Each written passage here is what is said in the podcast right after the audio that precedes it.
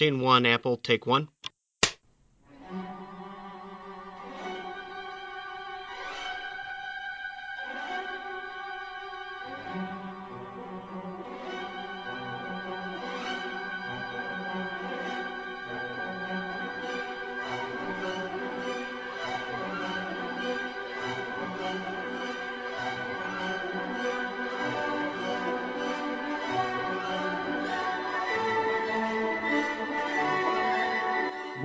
Bonjour à tous. Vous écoutez Playtime, l'émission d'Artzone Chronicles consacrée aux jeux de société. Alors vous l'entendrez peut-être, vous l'entendez peut-être pas trop maintenant, vous l'entendrez peut-être plus tard euh, au cours de l'émission selon l'évolution de, de la santé, mais je suis un peu enrhumé donc ça se sentira peut-être un peu euh, dans le podcast, mais on va essayer de faire avec, ça devrait le faire quand même. Aujourd'hui on se retrouve dans un nouvel épisode euh, au format Les Acteurs Ludiques avec un nouvel invité.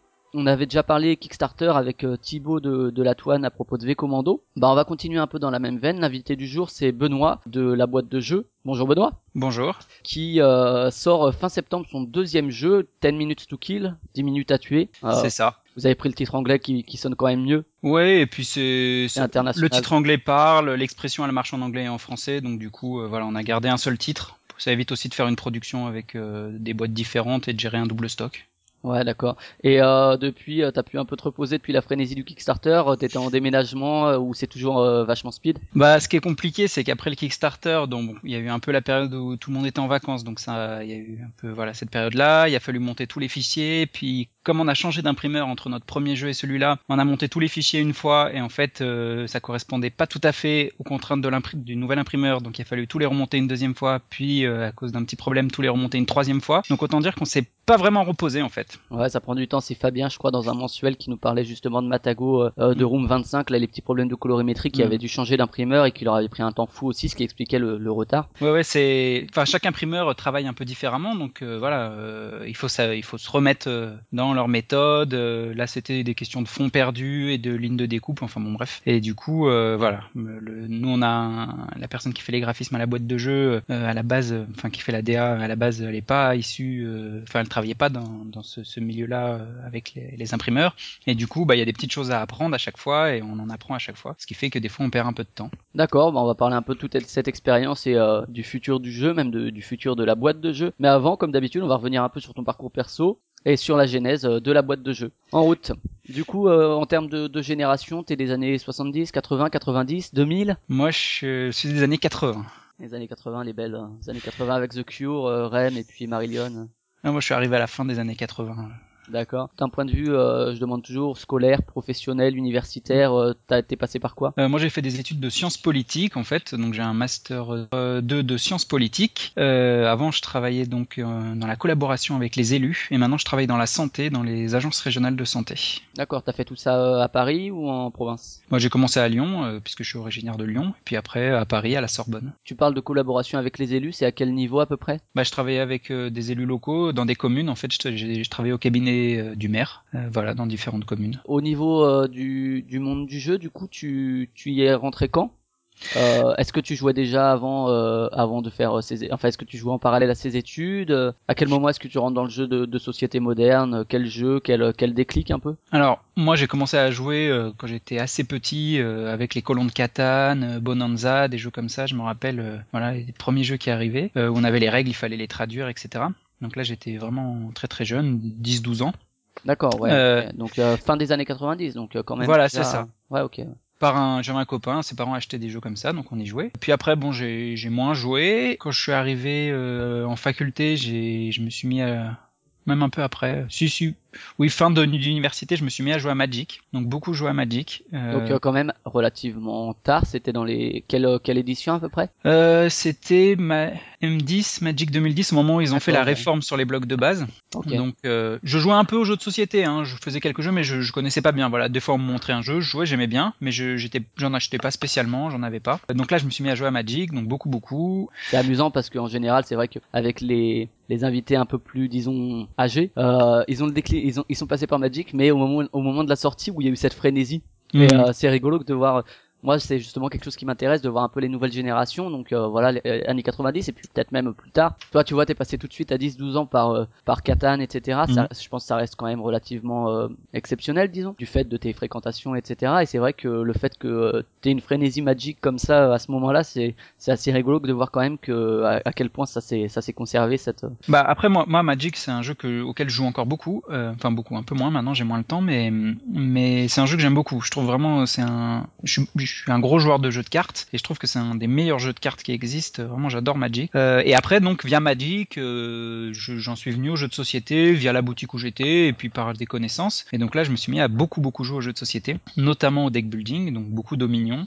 Les Euh, jeux de cartes ouais Ouais, au début beaucoup les jeux de cartes, enfin maintenant je joue à tout. hein. Vraiment, j'aime tous les types de jeux. Je suis un peu moins party game, c'est vrai que ça va être moins mon type de jeu, mais j'en fais si les gens ils, ils lancent une partie, euh, voilà. Mais j'aime bien les jeux où il faut réfléchir. Moins il y a de hasard, mieux j'aime. Et voilà, donc euh, les jeux de société et donc du fait, bon, mon temps étant pas infini, euh, maintenant je joue un peu moins à Magic, je joue plus aux jeux de société. au niveau Et- du contexte de jeu tu joues en famille entre amis en assos un peu Non, tout? moi je joue, avec des amis sur des soirées. Alors avant j'habitais Paris, donc là je viens de déménager. Mais à Paris il y y a beaucoup de soirées, donc euh, soit des soirées organisées par des boutiques, soit des soirées euh, dans des bars organisés euh, par des gens. Voilà, j'ai rencontré pas mal de gens qui sont devenus mes amis d'ailleurs comme ça. euh, voilà, j'ai plus un groupe d'amis parce que moi ma compagne joue pas du tout, donc euh, à la est- maison on je, est deux donc à la maison je joue assez peu, mais mais sinon euh, je, je me, je me réserve en général une soirée par semaine et des fois un peu plus pour vraiment jouer. Donc là ça va être du 18h minuit, vraiment on essaye essayer le plus de nouveautés possible parce que depuis que voilà depuis que que j'ai lancé la boîte de jeu c'est important de tester ce qui sort et de voir les nouveautés, de de rester un peu dans le coup quoi ouais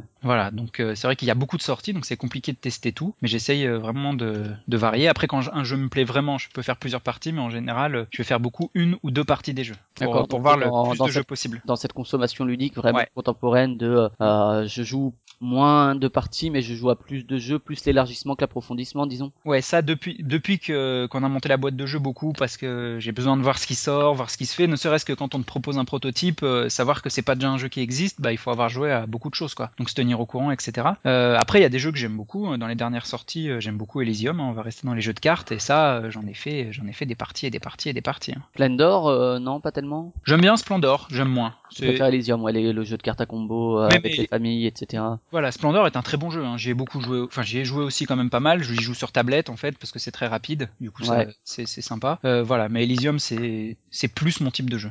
Ça va plus être le truc qui vraiment me botte. Imperial Settlers tu as aimé? Enfin Settlers naissance d'un empire Ouais, j'ai fait une partie. J'ai pas plus accroché que ça. J'ai trouvé que c'était bien, mais voilà, ça m'a pas pas accroché. Après, il faudrait peut-être que j'en refasse une. Je l'ai fait dans un contexte particulier, euh, voilà. Et puis euh, toujours pareil, mon temps est limité. C'est vrai que je me focalise sur des jeux. euh, voilà, dernièrement là, un jeu que j'ai pas mal joué, qui est assez ancien en fait, mais c'est Dungeon Lord. ah ouais beaucoup Dungeon Lord. J'ai découvert assez tard en fait, et ça j'y joue beaucoup. d'accord et les autres Fatil également ou Ouais, ouais, ouais, tout ce qu'il fait en général, c'est pas mal, ouais.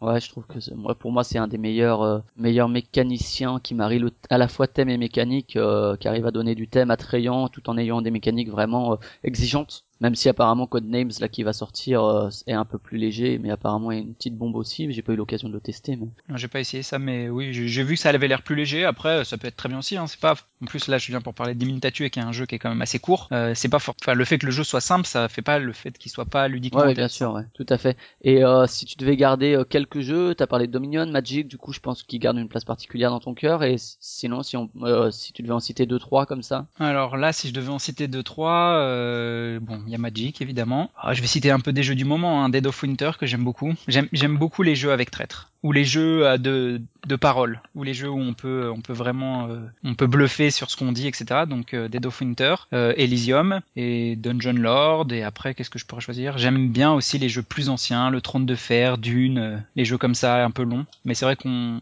on y joue moins maintenant parce que c'est des jeux qui sont longs, il faut Ouais, quatre ouais, heures pour une prend- partie, etc. temps, ouais.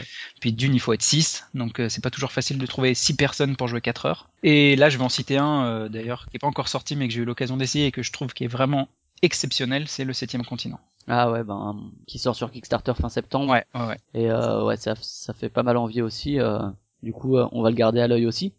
C'est très très bien. Euh, tu le rapprocherais de quoi de parce que je me rappelle moi de Naufragé, je sais pas si t'avais essayé ça Naufragé. Non. C'était un jeu un peu à la ou à la Colanta entre guillemets où t'étais sur une île déserte et où t'avais un deck de cartes et on te disait aller chercher la carte temps et puis ça faisait un événement etc. Mais sauf que le problème de Naufragé, c'était un jeu semi-coop, c'était mhm. pas mal, assez immersif, assez long quand même. Et bon le septième continent a l'air aussi, mais euh, disons que Naufragé se vendait pas comme aussi long. Le problème c'est que c'était assez laborieux. Là je pense qu'ils ont réussi à épurer un peu tout ça. Alors moi j'ai fait donc j'ai fait le début de l'aventure donc j'ai vraiment joué au jeu euh, tel qu'il sera proposé en tout cas pour le début. Euh, j'ai trouvé ça hyper fluide c'était très simple à prendre en main etc tout est assez intuitif. Et pour moi ça se rapproche mais bon tout le monde le dit hein, mais ça se rapproche beaucoup des livres dont vous êtes le héros. Et c'est vrai que j'ai fait ça quand j'étais petit les livres dont vous êtes le héros. J'en garde un, un souvenir euh, très sympathique.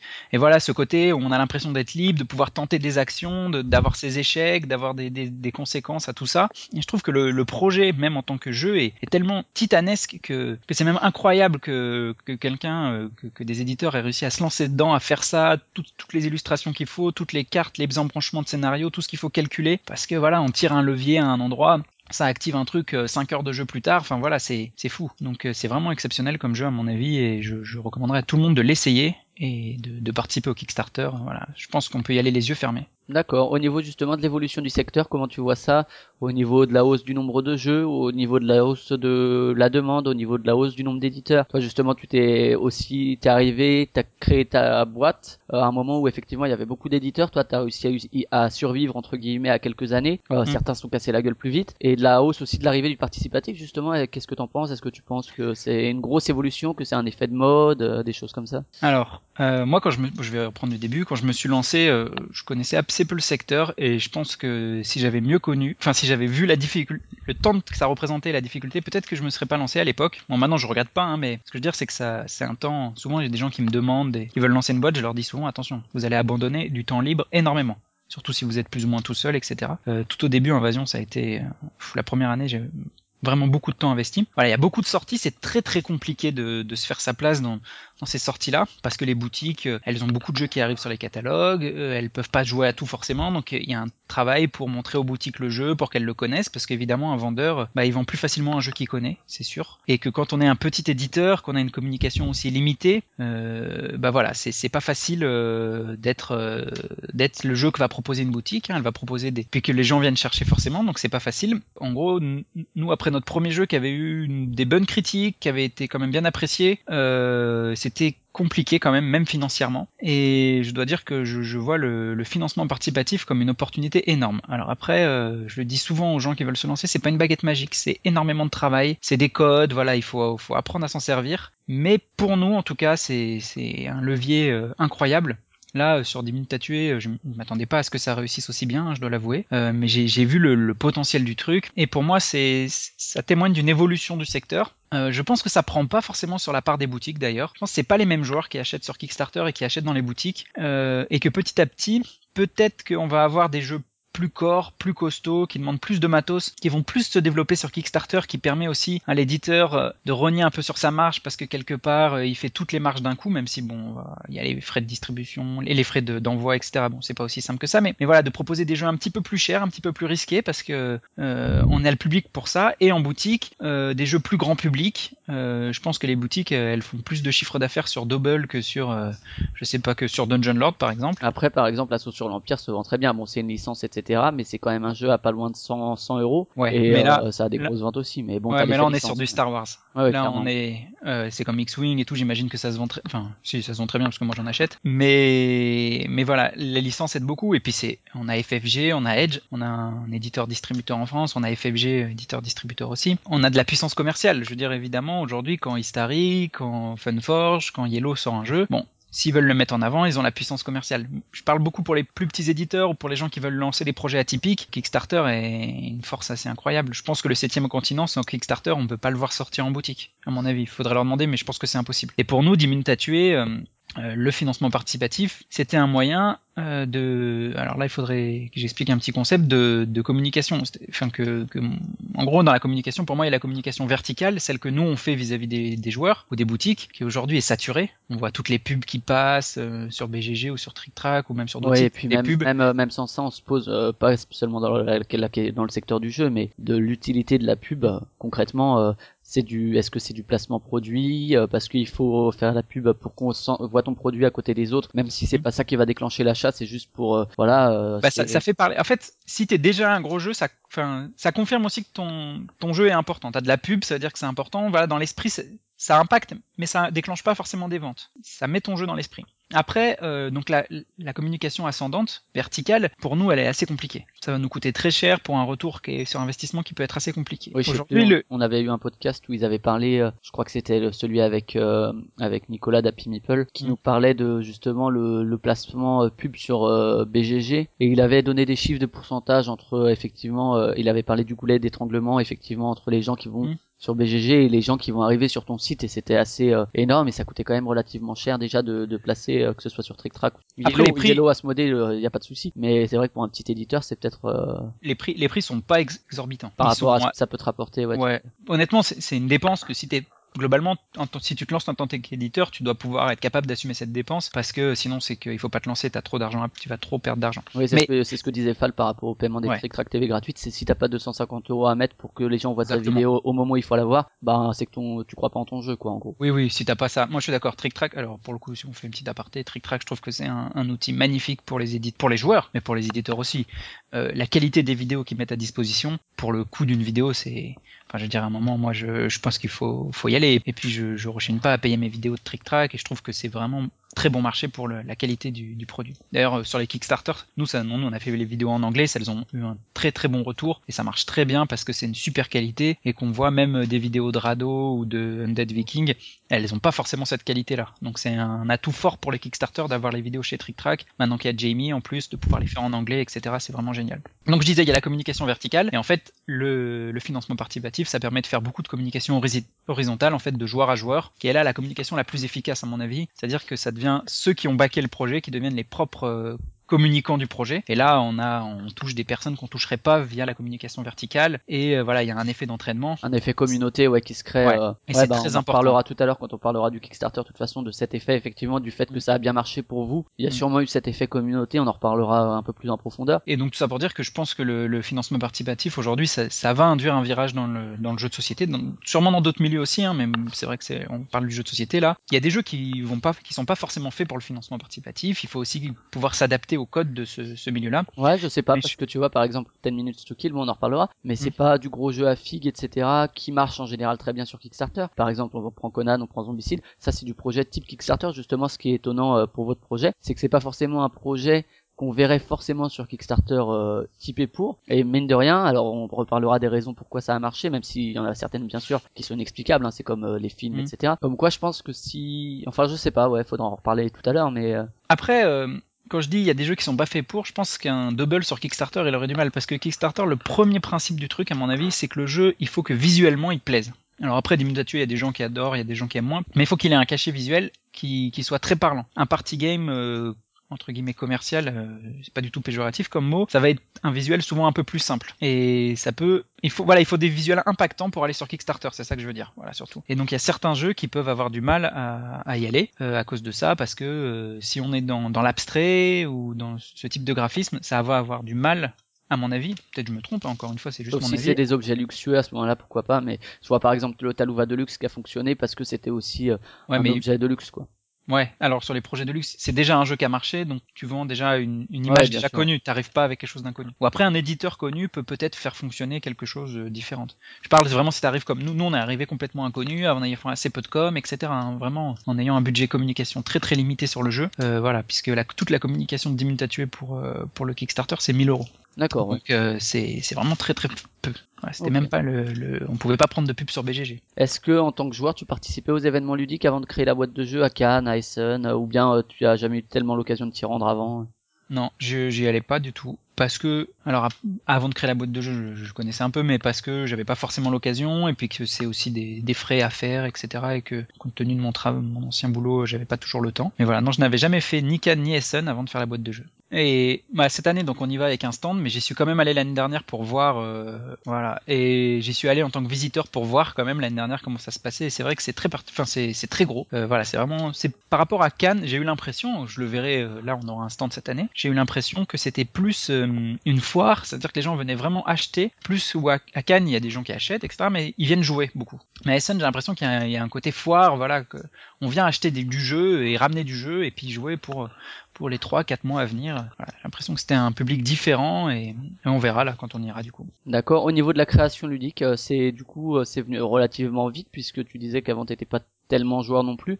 Ça t'est vite venu l'en- l'envie de créer? Bah en fait ça s'est fait vraiment par hasard. Je m'étais pas dit je vais créer un jeu, euh, je vais le, enfin je vais l'éditer etc. Je sais pas un jour en vacances j'ai eu une idée comme ça euh, et donc je me suis mis à faire des trucs. euh, mon premier jeu donc je l'ai posé sur le papier et tout j'ai écrit j'étais super content il y avait plein de mécaniques top. Je l'ai sorti j'ai fait les cartes l'imprimé je l'ai montré à mes potes on a joué 4 heures c'était insupportable c'était nul c'était vraiment nul. Euh, du coup là je me suis rendu compte que c'était vraiment du boulot de créer un jeu donc je m'y suis remis on a fait des tests j'ai essayé d'améliorer etc. Et puis quand j'ai eu un truc qui me semblait pas trop mal je l'ai amené dans une soirée de proto sur Paris. Il y en a, il y en a une euh, auquel je vais, euh, qui est le, alors je crois qu'elle a changé de jour maintenant, le mercredi, euh, dans le centre de Paris. Et là, donc du coup, j'ai eu le retour des joueurs avec euh, certains concerts, certaines choses. Le jeu a bien marché, il a eu un bon retour. Euh, du coup, voilà, après, je l'ai amené à Octogone sur l'espace proto, etc. Enfin voilà, je l'ai un peu fait voyager comme ça. Mais tout au début, je m'étais pas dit que j'allais créer des jeux, et puis ça s'est fait petit à petit. Et donc depuis, après, je suis allé régulièrement à cette soirée proto en amenant des jeux. Il y en a qui étaient vraiment mauvais, il y en a qui étaient meilleurs. C'est compliqué de Maintenant, j'ai- je vois mieux les jeux s'ils vont être bons ou mauvais, mais, mais euh, c'est compliqué de, de, d'avoir posé juste ses règles sur le papier et de savoir s'il va marcher. Il faut le donner Donc- à des joueurs, pas Donc, soit tu, tu écris tes règles avant de faire le proto Non, j'écris pas, je, je, je les mets dans ma tête. Après, je fais des tableaux Excel pour équilibrer les trucs un peu. Voilà, je le fais un peu comme ça. C'est un peu moitié, en- je, le, je modifie les règles en même temps que je fais mes tableaux Excel en général parce que je me rends compte de choses. Et puis après, je fais un proto euh, vraiment euh, moche sur euh, rapidement avec Photoshop. Et puis là, je le sors une fois et puis on fait un test. En général, ça va nécessiter des modifications. Voilà, je, je fais du beau matos quand le jeu est un peu calé parce qu'avant, ça sert à rien. Ouais, ouais, sinon c'est trop frustrant de devoir tout refaire à chaque fois. Voilà. Ok, donc euh, et après donc entrée professionnelle dans le monde du jeu. Euh, donc euh, quelle année que tu lances la boîte de jeu? Donc t'avais déjà. Invasion dans les cartons, j'imagine? Ouais, on avait Invasion, donc il était allé à Octogone et tout ça, il avait bien marché. Le D'accord. jeu marchait bien. Tu l'avais présenté à, des- à d'autres éditeurs ou? Pas du tout, parce qu'au Non, début, d'accord. euh, voilà, au, dé- au début un peu comme beaucoup de gens qui se lancent, mais je- maintenant je, c'est marrant parce que je le déconseille aux gens de faire comme ça, mais c'est vrai que c'est pas la meilleure solution. Mais bon, nous on a fonctionné comme ça, c'est-à-dire qu'en gros je l'ai présenté à des potes, ils se sont dit ouais c'est cool et tout, on pourrait faire un jeu, et puis voilà de fil en aiguille, je sais pas trop comment, on s'est mis à se dire tiens on va faire une société, tiens on va l'éditer, donc on s'est quand même bien renseigné sur comment calculer les prix, ce que ça coûtait, ce qu'on était prêt à perdre, donc on a mis, euh, on a mis l'argent sur la table en se disant bah voilà cet argent-là on est prêt à le perdre, peut-être on va le perdre. Puis voilà, tant pis, on aura fait notre truc.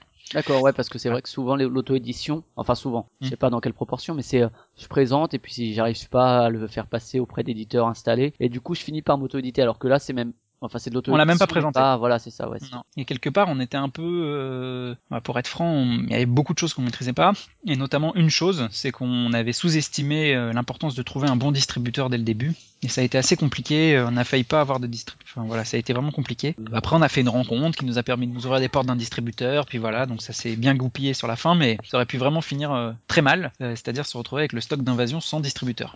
On va devoir aller avec ta voiture, le, faire le tour des boutiques. Ouais, euh, alors ça, c'était voilà. pas- ouais. parce qu'on a lancé la prod avant d'avoir un distributeur, ce qui est une erreur énorme. Je veux dire, euh, jamais. Alors là, s'il y en a qui veulent faire de l'auto-édition et qui m'écoutent, il faut avoir un distributeur avant de lancer sa prod, sûr. Parce que sinon, vous allez vous retrouver avec vos boîtes euh, sur les bras. Et puis une fois que vous avez vos boîtes, c'est plus vous qui êtes en position pour négocier, quoi. Vous avez plus de marge de négociation. hein. C'est fini. il y a Thibaut, il nous disait lui par exemple pour V Commando, euh, il a donc Morning euh, Players qui est devenu Morning Family là très récemment pour la France et quelques pays européens et il a pas encore trouvé de distributeur à l'étranger alors qu'il veut distribuer à l'étranger et Mm. du fait que alors je sais pas comment ça se passe par Kickstarter, c'est peut-être différent de de Mm. l'édition classique mais parce que les les distributeurs disaient en gros euh, oui mais voilà tu dis ça mais nous on sait pas combien tu vas faire, on sait pas si ça va marcher ton projet, reviens nous voir quand ça va marcher. Euh, bon alors Ouais, pour que- l'étranger. Ouais. Ouais, Ça, c'est vrai. Kickstarter c'est différent aussi que Non, non, c'est pareil. Nous, là, pour 10 minutes à tuer, moi, j'attends les chiffres de vente en France. Alors, nous distributons en Belgique, en Suisse, enfin voilà, la francophonie, mais pour les pays étrangers, le jeu est français-anglais. Et pour tout ce qui est les pays anglophones et tout, aujourd'hui, euh, ils sont j'ai des contacts, mais ils attendent de voir les chiffres qu'on va faire de vente, d'implantation et de réassort en France. C'est-à-dire qu'en gros, bon, le jeu là, il va sortir en octobre. Euh, fin novembre, j'aurai euh, bien un retour un peu sur les premiers chiffres. Et si ça a bien marché, j'arriverai avec mes chiffres et là, ils seront plus ou moins intéressés. Ça va plutôt se négocier à Nuremberg, qui est un salon professionnel en janvier. Euh, voilà, parce qu'ils attendent de voir comment le jeu va marcher. Il y a beaucoup de sorties, dans leur propre pays, il y a beaucoup de sorties aussi. Ils peuvent pas se permettre de, de prendre tout et n'importe quoi, parce qu'à l'étranger, la, enfin, par rapport en France, en France, notre distribution là en dépôt-vente. C'est-à-dire qu'on met les boîtes chez le distributeur, ils nous payent ce qu'ils vendent. À l'étranger, euh, comme euh, il y a les transferts euh, internationaux, etc., là, ils vont devoir nous les acheter, nous les, voilà, nous les préacheter et puis les revendre. Donc là, ils font, ils ont une sortie de trésorerie, donc il faut qu'ils prennent quand même des choses qui se vendent. Et comme on est aujourd'hui, on n'a pas de relation établie avec un distributeur à l'étranger, euh, ils attendent de voir comment va fonctionner notre jeu. Invasion a pas été distribué à l'étranger pour l'instant? Non. Bah, Pas le problème, c'est que déjà, euh, il était 100% franc, enfin, tous les textes des cartes étaient en français, etc. Il n'y avait pas de version anglaise. Donc, du coup, il n'était pas distribué à l'étranger. Euh, le jeu a marché correctement, mais il n'a pas non plus surperformé en France. Du coup, bah voilà, j'ai, j'ai- on n'a pas tant démarché que ça à l'étranger parce qu'il n'y avait pas de chiffres exceptionnels à montrer. Et puis voilà, au bout d'un an, euh, c'était un peu plus compliqué. Et donc, euh, 10 minutes à tuer, par contre, là, je, je compte fortement trouver de la distribution à l'étranger. J'ai déjà dé- démarré des contacts. hein. S'il y a des distributeurs qui m'écoutent, qu'ils n'hésitent pas à me contacter. Là, j'espère vraiment qu'on puisse franchir ce pas-là parce que c'est aussi dans l'idée de, de pérenniser la société, euh, la boîte de jeu. euh, C'est aussi un pack, une, une marche qu'il faudra franchir à un moment. Et je pense que 10 minutes à tuer est un jeu, puisqu'il a eu des bons chiffres sur Kickstarter, qu'on a un bon retour des, on a eu un beau public étranger. Il y a pas finalement le pourcentage d'étrangers alors qu'on n'a pas communiqué vers eux est assez important. Euh, S'il a un bon taux de vente dans les, en boutique en France, bah du coup là on aura des bons chiffres à montrer et je pense qu'on aura des distributeurs intéressés. Donc la boîte de jeu, tu l'as créée quand? Euh, là on est quoi? Là On est 2015, 2014, fin 2013 D'accord. 2013, avec une sortie donc de Invasion euh, à- avril 2014. Euh, vous êtes combien à lancer le projet? On est trois, la boîte de jeu, donc depuis toujours, hein, et donc euh, moi-même, euh, qui m'occupe surtout du choix des prototypes, du développement, etc. Là maintenant, on travaille sur des prototypes qui sont plus les miens, parce que- parce qu'au début c'était un peu compliqué, Ouais, bah, les auteurs nous envoyaient pas forcément des choses. euh, pour plus tard, ouais aussi. euh, Si justement vous Bah, on, y, aviez- on y reviendra. Euh, je pas, je te parlerai de mon prochain jeu. Et donc après, il y a Timothée qui s'occupe de toute la partie compta, un peu de logistique, etc. Euh, puisque voilà, c'est c'est son domaine. Ça, c'est un domaine euh, que je connais moins bien. Et donc Benjamin, qui lui fait plus la création graphique, le, le DA quoi, le directeur artistique Ouais. un peu. le, le webmestre, etc. aussi. Voilà, il, il m'a beaucoup aidé aussi sur le Kickstarter, là sur les fichiers, il a fait un gros travail. Donc euh, voilà, on est trois. Et après, bon, j'ai des, gens qui nous donnent des coups de main ponctuels. Hein. Mathieu, qui avait fait les Trick Track TV en anglais, qui teste les jeux, qui me donne son avis et qui puis qui, qui m'aide aussi parfois. Euh, puis d'autres, Cédric, enfin voilà, il y a Sébastien, euh, enfin plusieurs personnes qui viennent nous donner des petits coups de main.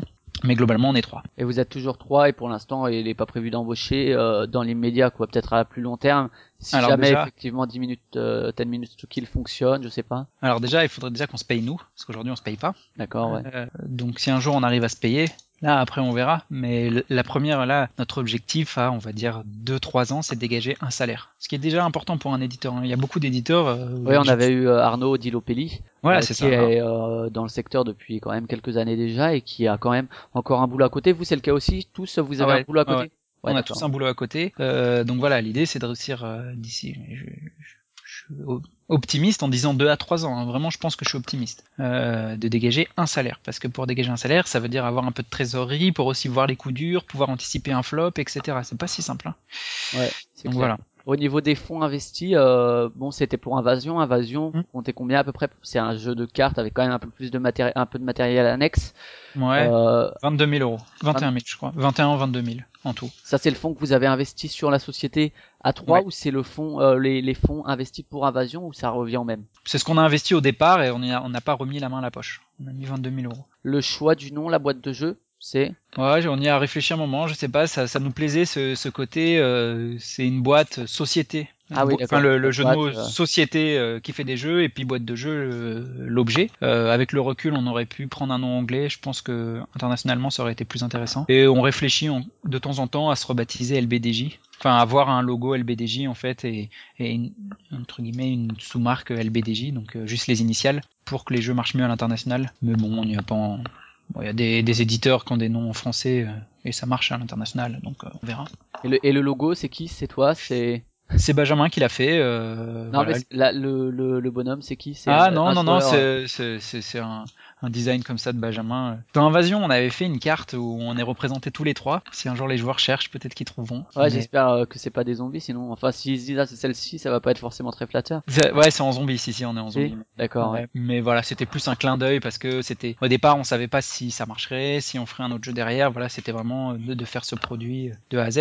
Et quelque part, Invasion, on a beaucoup appris. Enfin moi, je je, je renie pas du tout Invasion. Je trouve que le jeu est très bon, mais en édition, je pense qu'il y avait des petits choix meilleurs à faire aujourd'hui. Et j'ai beaucoup appris sur Invasion, sur quelque part des erreurs qu'on fait en édition, euh, que je pense qu'on on fera, qui seront de toute façon pas sur des minutes à tuer. Et puis à chaque jeu, on progresse et on fait de en mieux. Ouais, bien sûr. Ouais, bah c'est le baptême du feu. Et puis après, faut réussir à survivre mm. à la lave par la suite. Quand tu quand vous créez la boîte de jeu, il y avait donc Invasion qui était euh, déjà fini en développement? Il était en développement presque fini. Et il y avait d'autres projets, par exemple 10 Minutes to Kill était déjà dans, dans le viseur ou euh, d'autres jeux du que finalement vous avez pas fait, non? C'était En fait, on espérait, on espérait. Euh... Moi, l'idée c'était d'avoir d'autres auteurs derrière. On a signé un jeu euh, d'un de, de, mes camarades de soirée proto, Guilin, qui était un jeu de euh, Hollywood Squad. Exactement. Ah, ouais, on en parlera après de toute façon. Pour... voilà, qui était un jeu que, que moi j'aimais bien, avec sur une thématique assez innovante et tout. C'était vraiment plaisant. on a eu, bon, je vais pas m'étendre, hein, on a eu des difficultés pour le distribuer. Du coup, euh, et là cette fois on n'a pas fait l'erreur d'envoyer une prod avant la distribution. Du coup, on, on, ça, ça correspondait, le volume de distribution correspondait pas à ce qu'il fallait pour rentabiliser le jeu, etc. Donc on a dû arrêter. Comme d'autres éditeurs euh, abandonnent certains jeux des fois euh, pour différentes raisons. Donc ça a été un peu compliqué parce que voilà, moi je m'entends bien avec Guilin et je trouve que le jeu, voilà, je l'aimais bien. J'avais beaucoup travaillé dessus, on s'était beaucoup investi tous. Donc voilà, donc ça a été un peu un crève-cœur. Donc on a arrêté ce jeu-là et à ce moment-là, on était quand même quasiment ouais, euh, huit mois après la sortie d'Invasion. Donc euh, il fallait un jeu, quoi. Il fallait trouver quelque chose. À ce moment-là, donc moi j'avais 10 minutes à que je comptais présenter à d'autres éditeurs, euh, qui était un jeu qui, qui au départ, euh, c'était pas forcément le type de jeu que que je pensais créer parce que voilà, je fais plutôt du gros jeu en général. Et puis euh, il marchait très très bien auprès des joueurs, donc on l'a développé, on l'a travaillé avec euh, différents testeurs. Et comme il marchait très bien, bah à SN, on a commencé à le montrer aux distributeurs qui se sont montrés intéressés, etc. Et de fil en aiguille, euh, le jeu a très bien marché, on a décidé de l'éditer. Mais ça s'est décidé à SN de l'année dernière, donc SN 2014. Et voilà, et c'était déjà tard puisqu'on était déjà à, un an plus 3-4 mois de la sortie d'Invasion, donc ça veut dire qu'on avait déjà, pas mal en retard quoi. Au niveau de la recherche de partenaires, donc au niveau de la production, vous avez produit où? Euh, C'est resté, c'est ça a changé l'imprimeur, tu dis? Euh... Excuse-moi, je dis une bêtise, on n'était pas à un an de la sortie d'Invasion, on était à un an du début de la boîte de jeu, mais Invasion était sortie que depuis 5 mois, pardon. Ouais, d'accord, y a pas de Ouais, euh, les, la production, par exemple, comment ça, comment tu fais quand tu arrives dans la boîte de jeu Tu lances des devis, tu te renseignes un peu auprès d'autres éditeurs qui te donnent des conseils euh? Tout au début, quand j'ai lancé la boîte ou maintenant, comment je fais? Euh, ouais, au début plutôt euh, pour la production. bah, au début, je me suis renseigné auprès de jeunes éditeurs qui se lançaient et j'avais posé les questions notamment à Mushroom à l'époque, euh, Nicolas là qui est maintenant euh, chez Morning Players, ouais. Chez Morning Players, savoir quel imprimeur il prenait. Et puis j'avais regardé un peu, voilà, en faisant des forums, en lisant des articles, on trouve des infos, hein, ça prend du temps, mais et du coup, j'avais contacté différents imprimeurs et globalement, ce qui était le le plus compétitif, enfin le, plus simple pour nous, c'était What's Game, qui est en Chine, puisque What's Game, en fait, il passait par euh, par quelqu'un chez Ori Games, donc qui est en France, et donc ça permettait de communiquer en français, et notamment euh, avec un showroom euh, en France. quand on se lance, moi je connaissais pas les, les qualités de papier, ce qu'il fallait, les trucs de découpe et tout, et avoir quelqu'un qui t'explique ça en français, ça a pas de prix, hein, parce que avoir quelqu'un qui t'explique ça en allemand, si tu travailles avec des entrepreneurs allemands ou en anglais euh, avec les polonais ou euh, en anglais aussi avec les chinois, euh, c'est pas simple parce que quand tu connais rien et apprendre comme ça dans une langue étrangère de voilà, c'est vraiment compliqué. Donc là, on avait quelqu'un en français qui nous expliquait bien tout, qui nous faisait les devis, on pouvait refaire faire les devis, modifier, varier, etc. Et ça, ça a été top. Donc on a passé avec What's Game. Euh, donc maintenant, du coup, on a fait, enfin, j'ai fait faire le devis chez What's Game, j'en ai fait faire deux trois autres, mais c'était vraiment le plus intéressant. Et on avait ce contact-là. Et puis maintenant, euh, souvent, je fais faire un devis chez What's Game en général pour un jeu, et puis euh, je fais faire en Allemagne et puis en Pologne. Je compare un peu les prix. Il, y a, il faut se tenir compte aussi qu'en Chine, mon argent il sort plus longtemps puisqu'il y a les délais de livraison, etc., les transports, les douanes. Donc j'évalue un peu tout ça et puis je vois. Et là, pour 10 minutes à tuer, c'est produit en Pologne chez une boîte qui m'a été conseillée par Rémi de une édition, qui la boîte qui a fait King et Assassin. Et comme le matos était est assez proche, euh, je trouvais que c'était intéressant parce qu'ils avaient fait un beau travail et tout. Ils sont spécialisés dans le carton parce qu'ils font du puzzle. Et voilà, ils étaient sur un prix très très compétitif. Et du coup, on est passé par là, ce qui nous permet, euh, comme on connaît mieux maintenant euh, le matos, quel type de carton on veut, quel type de papier. Du coup, je peux communiquer avec lui assez simplement et voilà. Donc voilà, je fais faire plusieurs devis et en général, j'avise en fonction de ça. Pour les partenaires au niveau du développement. Euh, comment tu, pour Invasion, comment vous avez fait pour le développer? Euh, Des soirées proto, tu disais à Paris. Est-ce que vous avez essayé de faire un peu des playtests euh, entre guillemets auprès de professionnels? Je sais pas. Pas du tout. Alors Invasion, on l'a fait avec des joueurs, etc. Et je l'ai beaucoup développé tout seul. Il y a une époque où je jouais à des jeux de cartes sur Internet, alors où je faisais les les séries, donc j'avais une certaine habitude d'équilibrer les jeux. Voilà, je l'ai Invasion, j'ai beaucoup beaucoup développé tout seul. J'ai fait plus de 400 ou 500 parties tout seul en jouant tous les coups, tous les clans, donc toutes les configurations à 3, à 4, à 2. Euh, c'était long, ça m'a pris beaucoup de temps. Il y a un moment où quand je faisais vraiment l'équilibrage final, j'ai passé entre 10 et 15 heures par semaine, en plus de mon boulot. Donc voilà, donc c'était des fois je me mettais le matin, le week-end, je me rappelle, je me levais à 8 heures, je faisais des parties jusqu'à midi, je mangeais, puis je faisais des parties de 14 heures à 17 heures tout seul. Euh, donc parce qu'il fallait l'équilibrer et qu'à ce moment-là, euh, voilà, je n'avais pas forcément la ressource en joueur et puis j'ai pas toujours des joueurs qui veulent faire 500 parties d'un truc, hein, il faut pas non plus. Donc voilà, maintenant 10 minutes à tuer, là j'avais, comme je disais, Mathieu, Thibaut, enfin voilà, j'avais des, des, amis, ça a été plus simple. Je l'ai mis sur les salons, je l'ai fait tourner aussi un à Cannes, etc. en proto. Et donc là, j'ai eu beaucoup, un panel de joueurs beaucoup plus important et de retours beaucoup plus importants. J'ai fait tester à d'autres éditeurs qui sont dans mon cercle, à des distributeurs. J'ai eu des retours. Euh, il a été en compétition à Ludinor euh, sur la partie proto. Euh, voilà, les retours des joueurs, ça m'a permis d'ajuster et ça a vraiment permis d'ajuster quelques règles qui ont, à mon avis, beaucoup beaucoup amélioré le jeu entre ceux qui l'ont testé à Ludinor et ceux qui le qui joueraient maintenant. Vraiment 10 minutes à tuer, il a eu un panel de joueurs plus grand et je pense que le jeu a bien gagné. Et voilà, et maintenant pour euh, notre prochain jeu, on en parlera tout à l'heure, mais je on a toujours ce panel de joueurs et pour l'accompagnement, j'ai un accompagnement en direction artistique via Games. D'accord, ouais, qui accompagne aussi par exemple Yellow. Euh, en termes de distribution, donc pour Invasion, vous aviez travaillé avec qui? On a travaillé avec Millennium euh, toute la première année, donc euh, le distributeur qui a collé à Edge. Et puis euh, on est passé, quand on a eu 10 minutes à tuer, on est passé chez Paille, puisqu'ils ont repris Invasion, parce que moi j'aime bien travailler aussi avec un seul distributeur. J'aime bien, enfin j'aime bien les contacts humains. Je trouve que c'est un, petit milieu encore. Je suis pas, voilà, je Peut-être qu'un jour ça changera, mais je trouve qu'il n'y a pas tellement de requins et tout, donc j'aime bien le, contact humain et j'ai un bon contact avec Pai. Donc aujourd'hui on travaille avec Pai euh, pour Invasion et donc futur pour 10 minutes à tuer. Donc ça c'est pour la France, pour la Belgique je travaille avec l'entrejeu. Donc là un contact humain euh, très très sympa puisque quand on va en Belgique, voilà on mange ensemble, etc. On dort, euh, il nous héberge, etc. Et voilà. Pour la Suisse, les autres, après, c'est, ça passe directement par Paille qui fait le reste. Mais vraiment, moi, mes deux contacts aujourd'hui, c'est l'entrejeu et Paille. Pour Invasion, est-ce que euh, tu ben, en 2014, il y avait déjà un peu le participatif qui arrivait. Tu y as pensé ou euh, c'était vraiment trop, trop loin? Euh, alors honnêtement, pour Invasion, j'y croyais pas au participatif à l'époque. J'y croyais pas du tout, mais faut dire qu'à l'époque, on avait que Ulule. Alors je critique pas Ulule, hein, mais je pense que c'est pas le même impact que Kickstarter. Ce qui explique, on va, je voulais en parler plus tard, mais on peut dire, ce qui explique le fait que lorsque ça a été possible, du coup, ben il, me semble que 10 minutes Kill à un moment il avait été prévu sur Ulule. Exactement. Et que du coup, ben, le fait de pouvoir le faire sur Kickstarter, et eh ben, c'est ça qui a motivé ton choix. Ouais. Pour Invasion, je, je connaissais pas très bien le financement participatif, euh, je me sentais pas très prêt, ça me paraissait compliqué, je, voyais pas bien comment comment ça marchait. Donc euh, voilà, ça m'est pas venu. Et pour euh, honnêtement, pour 10 minutes à tuer, c'était une nécessité au départ. Je pensais pas que ça allait si bien marcher. Vraiment, moi, j'avais besoin d'un peu d'argent pour pour accompagner le projet parce que voilà, c'était pas facile de le financer. Et euh, si on revient un peu sur Invasion, euh, l'univers, le thème, euh, bon, les zombies, on en a eu des tonnes. On en a toujours des tonnes. C'est vrai que vous, le traitement que vous avez fait, peut-être un peu plus, je sais pas si mature est le terme, mais il y a un peu de ça peut-être. Il y a un côté, rappelle vite fait le pitch peut-être pour donner une idée un peu aux auditeurs. Bah, c'est un peu un renversement des rôles presque. Ouais, Invasion, l'idée c'est de dire que voilà, bon, c'est plus désinfecté que des zombies, mais donc en gros les humains ils ont créé des infectés, donc des zombies mais sauf qu'on a, on a voulu que les zombies, euh, en fait, ils, aient une conscience de, de, race, en gros, comme une, comme euh, voilà, une, je sais pas comment dire, une population euh, qui a conscience d'elle-même, et donc ils agissent pas bêtement. En gros, ils essaient de se coordonner. Une classe en soi et pas juste une classe pour soi. Exactement, voilà, pour si on veut paraphraser Marx. Note de la rédaction. En fait, c'est l'inverse. Les zombies en question sont plus une classe en soi qu'une classe pour soi. Et, et donc, on a d'un côté les humains qui est un peu en gros l'espèce déclinante d'une planète, et les zombies qui est la nouvelle espèce dominante, un peu comme quand les humains ils, ont dominé la planète, on a bien dû écraser quelques trucs. Et voilà, l'idée c'était un peu ça. Et c'était pas forcément l'idée du début du proto, puisqu'au début c'était les humains qui collaboraient contre les zombies, mais très vite on s'est rendu compte que c'était plus intéressant d'inverser, que l'humain défende, parce qu'en fait on défend des lieux dans l'invasion, et que les zombies coopèrent, et qu'il y ait cette idée là que le zombie a une conscience, et agit pas seulement bêtement. Et donc toi, ce thème, c'est quelque chose que t'as fait tout de suite, euh, qui t'est venu, t'as as tout de suite travaillé sur ce thème. T'es fan des films de zombies, de, des jeux zombies en jeux vidéo euh? Mais même pas tellement. Je sais pas pourquoi. Le jeu au départ, c'était, en fait, les, premières mécaniques que j'ai posées, c'était vraiment pensé autour du jeu de zombies. On défend des lieux, on attaque, etc.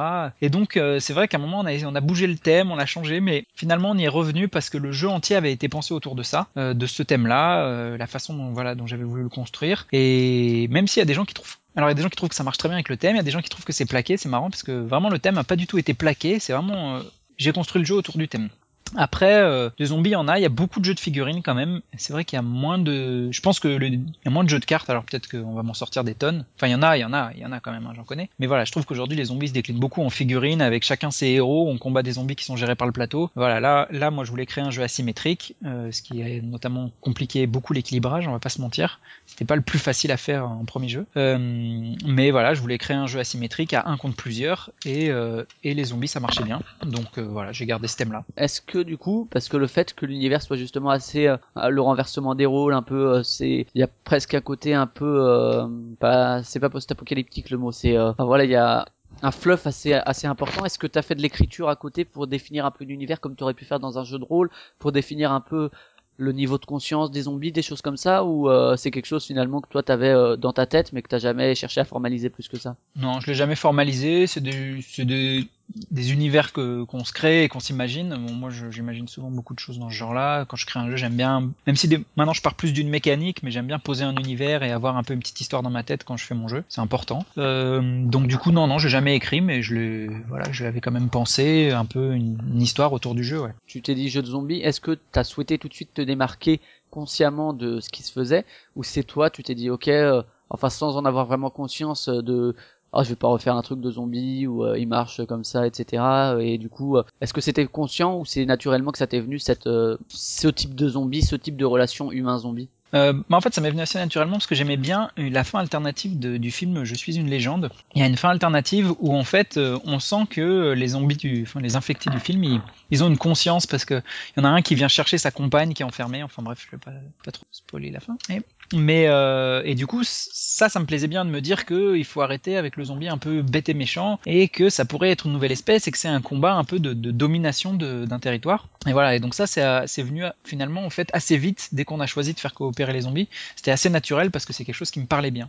ouais du coup ils avaient euh, ouais ils avaient conscience d'être un groupe et euh, Voilà. ça leur permettait de coopérer ok au niveau de l'illustration euh, qui justement est assez on va dire assez original aussi pour un jeu de zombies. Est-ce que euh, c'est venu tout de suite le choix de l'illustrateur? Est-ce que vous avez cherché longtemps? Est-ce que Là, pour le coup, euh, voilà, on a bien travaillé avec Anne, etc. Euh, je pense qu'on aurait pu travailler différemment. L'illustration est un peu mature pour le jeu, pour le, je veux dire pour le monde du jeu. Un peu noir, c'est un peu sombre, etc. Je oui, pense quand que ça tu c'est un- vois, je sais pas si t'as vu les illustrations d'Asylum, mais il y a plein de gens qui se plaignent de cet univers mature. Moi, je sais que c'est quelque chose qui me parle beaucoup parce que justement, ça autorise à aller un peu plus loin au niveau de la profondeur, de la psychologie, etc.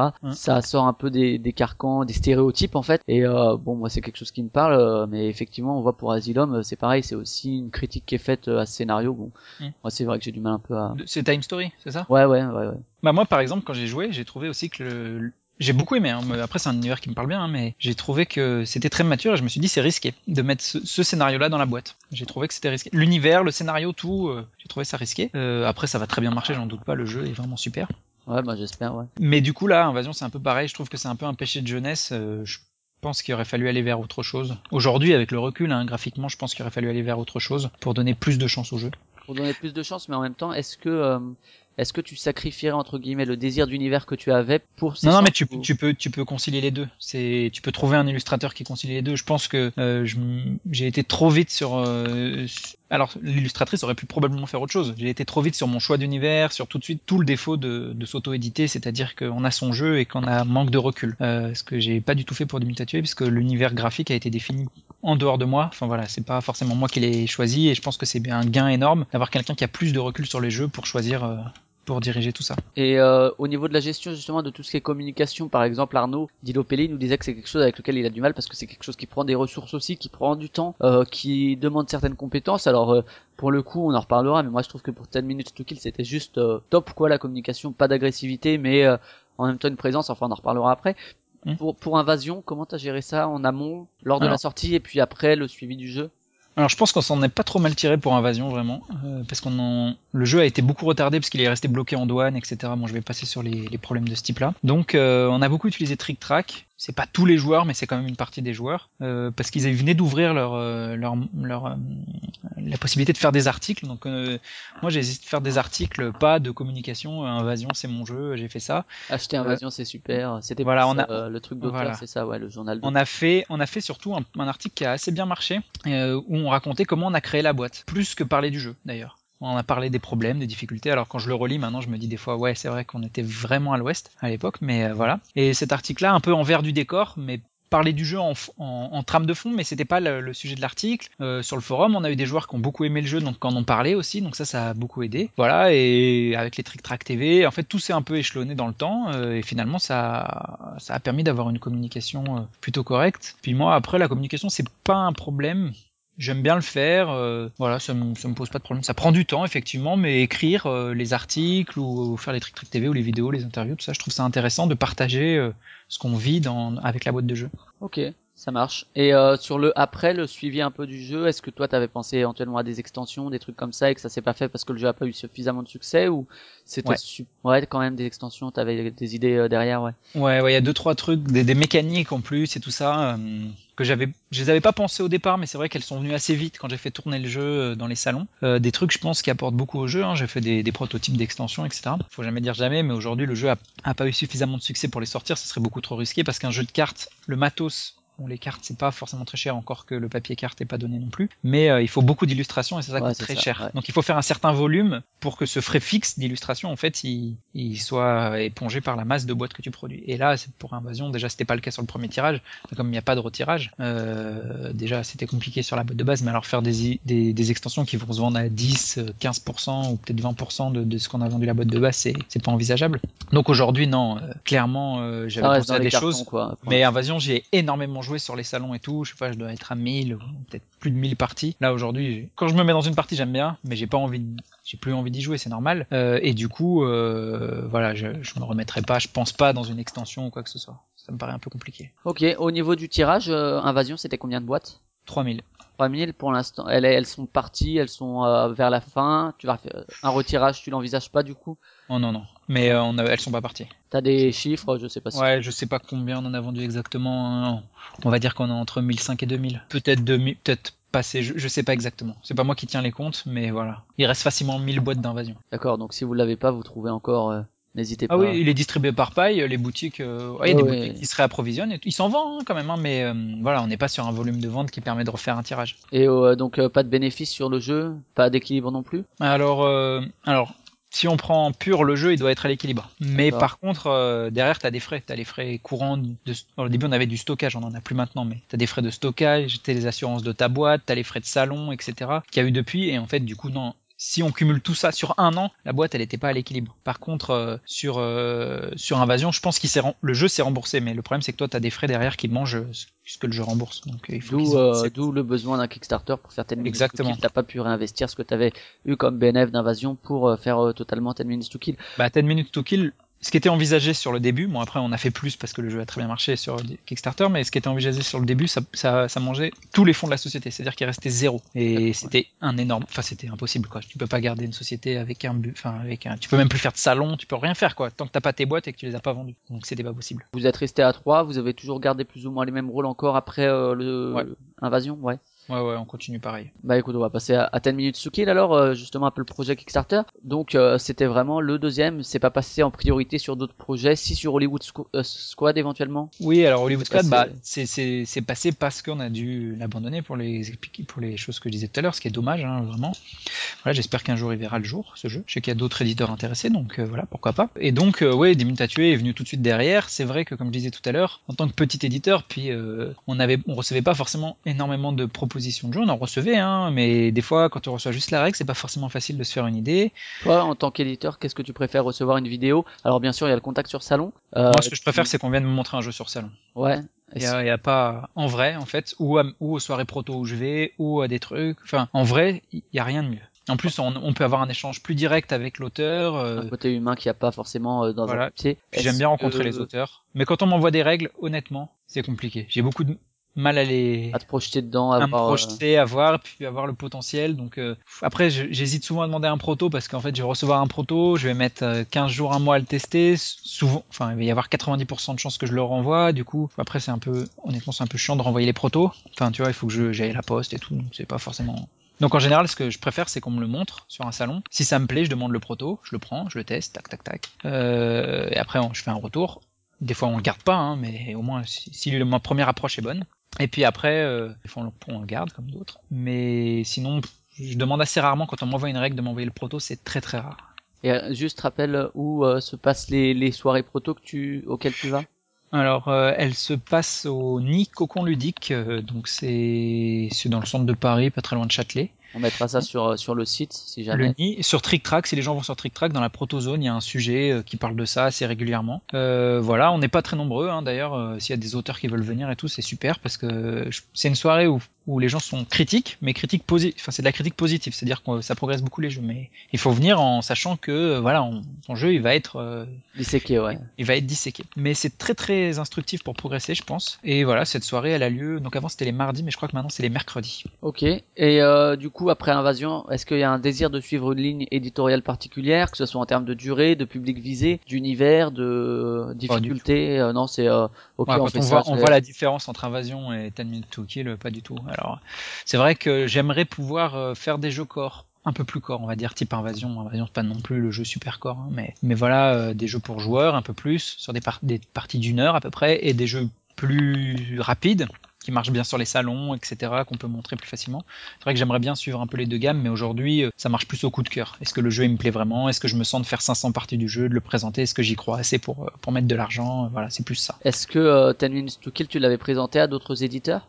Non, je l'avais, ouais. j'avais, j'avais failli commencer et puis euh, en fait je l'ai présenté direct au, c'est des éditeurs mais aux distributeurs en fait puisque au moment où j'avais pris les rendez-vous pour Essen en fait euh, ça s'est goupillé différemment comme je disais et puis du coup on l'a présenté direct pour le faire en distribution. Le choix de passer par le participatif, c'est à quel moment? Donc c'est dès le début, tu te dis, euh, j'ai pas assez euh, là dans la boîte, donc il faut que je passe par le participatif. Donc du moment que tu Non, décides de le faire, Non, ça s'est décidé un peu plus tard, je pense décembre, janvier, on avait déjà le jeu, euh, je voyais le matos, je commençais à faire faire les devis, je voulais quand même pas rogner sur la qualité, donc je voulais certaines choses, je voulais du carton, enfin voilà, je voulais des, des, des choses un peu sympas, de la découpe, etc. Et là, je commence à voir que euh, ça va être chaud, quoi. C'est-à-dire que soit le jeu, je vais devoir le vendre plus cher, genre 25 euros, pour euh, amortir un peu mieux, soit si je veux le mettre à 20, comme, je, comme le jeu va sortir à 20 là, et c'était mon choix, je voulais le mettre vraiment à 20, il va falloir que je rentre de l'argent quelque part. Alors à un moment, euh, je dois reconnaître que Paille aussi, euh, qui, est, vraiment super, hein, les gens de chez Paille, euh, ils avaient aussi un peu évoqué le fait d'accompagner un peu la prod financièrement. Mais voilà, il n'y a pas eu besoin puisque le, financement participatif s'est bien passé. Et donc au début, on voulait aller sur Ulule, comme je disais, et, moi, euh, bon, sur Ulule, je savais pas trop combien on pouvait lever, mais je me voyais bien que ça allait pas être incroyable. Et euh, on était à Ludinor, et à Ludinor, on a rencontré un mec de Kickstarter qui a commencé à nous dire, euh, ouais, ça, en fait, on ouvre en France. Et à ce moment-là, euh, là, c'était un peu, il y avait eu la fausse nouvelle, je sais plus sur quelle, euh, sur quelle chaîne de médias ça avait commencé à bruisser, ça ouvre en France, puis après, euh, il y avait eu le communiqué, non, ça ouvre pas en France, donc on en était resté là. Et en apprenant ça, on a décalé toute la campagne d'un mois pour être là à l'ouverture de Kickstarter et pouvoir démarrer dessus, parce que le potentiel est bien plus important. tu visais déjà un potentiel américain quand même, du coup. Ouais, bah, de toute façon, le jeu, il y avait pas de texte dans le matos, il suffisait de faire la page en anglais, je, ouais, je, alors je pensais pas au début qu'on aurait Des une vidéos. telle répercussion euh, à l'étranger, mais en fait tout s'est bien goupillé. C'est un peu, c'est fait de hasard quoi. Jamie est aussi arrivé vers ce moment-là, à peu près. Ah bah exactement quoi, c'est le moment où moi je contacte Trick Track pour faire les Trick Track TV en français, je leur dis est-ce que ça serait possible de nous filer les fichiers pour qu'on les sous-titre? Et là Fall il me répond mais non on peut les faire en anglais. Ah ouais cool, bon bah très bien on les fait en anglais, poum. Voilà euh, donc il y avait il y avait Jamie, enfin voilà tout s'est bien goupillé pour que qu'au moment de l'ouverture de Kickstarter on soit euh, quasiment les premiers parce qu'en plus euh, à cause d'une fausse manip on a démarré à 7h du matin le jour de l'ouverture donc autant dire que je pense qu'on était les premiers jeux de société ou de français parce que 7h du matin c'est pas la meilleure heure en général mais euh, voilà donc on, on était là et tout s'est bien goupillé donc c'était cool. Et du coup, le développement du jeu, quand euh, tu lances le Kickstarter, il est terminé? Ouais ouais il était terminé. Ouais, d'accord. Ok, parce que justement Thibaut lui avait lancé euh, V Commando alors qu'il n'était pas totalement développé en, en- en le disant clairement sur Kickstarter de toute façon qu'il y avait encore du développement à faire. Enfin voilà, donc c'était une question que que et Bah, annoncé un temps court, hein, livraison en septembre, alors on sera plus Ouais, sur octobre, de- mais mais il fallait un jeu terminé, quoi. Le, le développement était terminé. Après, j'avais pensé des stretch, enfin j'avais testé des stretch goals jusqu'à un certain niveau. Il a fallu qu'aussi j'en teste pendant la campagne pour euh, pour aller jusque là où on a été, parce ouais, que voilà, du, ça du fait du succès de la campagne, ouais. Ouais. Au niveau euh, des besoins, tu estimais ça à combien euh, le- les besoins en plus de votre investissement personnel? Alors il fallait, franchement, il fallait qu'on récolte 6 à 8 000 euros. 6 à 8 000 euros, ce qui est le Ouais. truc que vous avez mis sur Kickstarter. Vous Ouais. Alors, au début, que- moi, je voulais demander 4000. Je voulais demander 4000, mais sur les conseils de différents, notamment de Jamie, là, chez Trick Track, il m'a dit, ce type de jeu, les gens attendent que tu demandes 8000. Parce qu'il y a des codes, comme je disais tout à l'heure sur Kickstarter. ouais, ouais. Et donc, euh, du coup, on a demandé 8000. Alors moi, j'avais, moi, 8000, ça me paraissait euh, presque inatteignable au départ, hein, vraiment. Je me rendais, j'avais du mal à voir le potentiel du financement participatif. Je me disais, on est personne, qui c'est qui va miser sur ce jeu-là? On n'a pas de figue, pas de licence. T'avais la Donc, moi, communauté Trick Track qui en parlait un peu, mais c'est vrai que ça fait. bon, Ouais, pour- mais pour, Trick Track, c'est- ouais, pour, pour Conan, ça. Il y a eu aussi un peu cet effet-là où, euh, c'est-à-dire la communauté Trick Track a exporté le projet un peu justement euh, sur Board Game Geek, sur les sites américains, et euh, ce qui a fait, même s'il y a beaucoup beaucoup de gens, enfin c'est pas le même type de projet qui ont pledgé sur Conan, il y a aussi le fait, et je pense il y a dû avoir cet effet sur 10 Minutes to Kill où la communauté francophone a, a parlé du projet Bien euh, dans d'autres langues qui a fait que euh, Je pense qu'il y a, j'y reviendrai, mais il y a plusieurs effets sur 10 Minutes to Kill. Mais euh, pour en revenir sur, euh, il y a le prisme des forums aussi. Sur les forums, c'est pas beaucoup de monde, hein, et Ouais. il t'en faut quand même plus que ça. Donc après, c'est des gens qui vont en parler, donc effectivement, ça, ça amène du monde, mais ça crée une dynamique quoi éventuelle, mais c'est pas ça qui va qui va financer. Ouais. Donc euh, voilà, après, euh, bon, c'est marrant parce que souvent tous les porteurs de projets, hein, comme exactement comme moi quand je me suis lancé, euh, ils pensent que leur projet, euh, ça va être compliqué. Je vais, je en citer personne, mais il y en a, moi je suis sûr que ça va être des énormes succès tellement les jeux sont bons. Et quand je leur parle, ils me disent, ouais, je sais pas si ça va marcher et tout. Bien sûr que si ça va marcher, t'inquiète pas. Voilà, donc euh, on a toujours la crainte au début, on n'est jamais sûr. Ouais, Maintenant, euh, donc quand on se lance 8000, globalement pour financer tout le jeu tel qu'il avait pensé au tel qu'il avait été pensé au départ, enfin, je pense, enfin, ça finançait pas tout, mais je me disais, aller jusqu'à 16 000, ce serait vraiment top. Bon voilà, quand on voit ce qu'on a fait, euh, voilà, on, est, on a explosé les compteurs de ce qu'on avait prévu, quoi. Ouais, et puis euh, ce qui est ce qui change par rapport à certains discours en fait, c'est que t'as demandé ce dont t'avais besoin. Alors Ouais. que Thibaut par exemple, et euh, c'est vrai pour d'autres, par exemple Conan ils avaient demandé 80 000, mais ils espéraient au moins 2, 3, 400, 500 000. Euh, Zombicide quand il demande 300 000, euh, c'est une blague. Euh, V Commando il avait demandé 40 000 parce que il faut que il nous parlait aussi de cette dynamique où il faut que le palier soit vite atteint pour entraîner euh, l'arrivée de nouveaux backers, etc. Mais c'est ça. Et, Et, moi, au euh, début, je, au début, j'allais pas demander ce que j'avais besoin parce que j'avais demandé 4000 et que j'avais besoin de 8000. Ouais, c'est ça. Euh, il faut ton palier assez vite, donc euh, voilà. Il faut ce qu'il faut gérer sur euh, Kickstarter, c'est la dynamique et c'est ce qui est le plus compliqué. Il faut bien la gérer.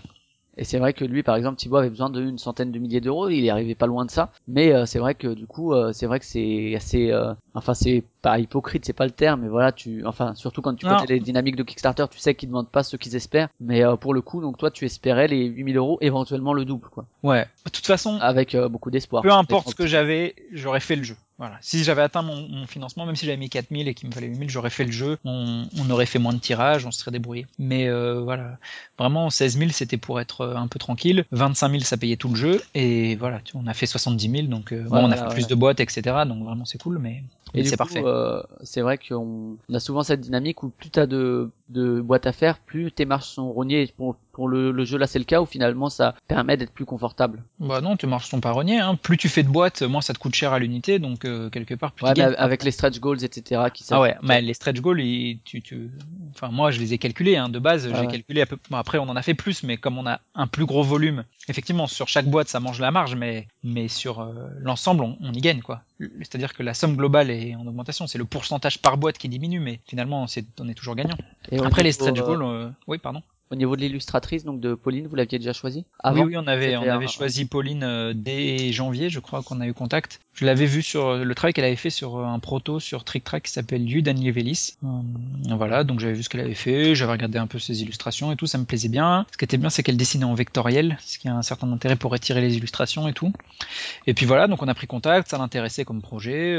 moi, elle était lyonnaise et tout ça, ça me plaisait bien. Donc on, puis on a très bien travaillé ensemble, ça a été vraiment super. On a bien défini ce qu'on voulait, elle a pu revenir. Enfin vraiment, il y a eu plusieurs étapes. hein, de- euh, pour ceux qui ont pris l'artbook de 10 minutes à tuer, ils le verront bien. Euh, les différents persos, les croquis, les- le travail qu'on a fait dessus un peu. Et donc Ouais, euh, un peu le work in progress.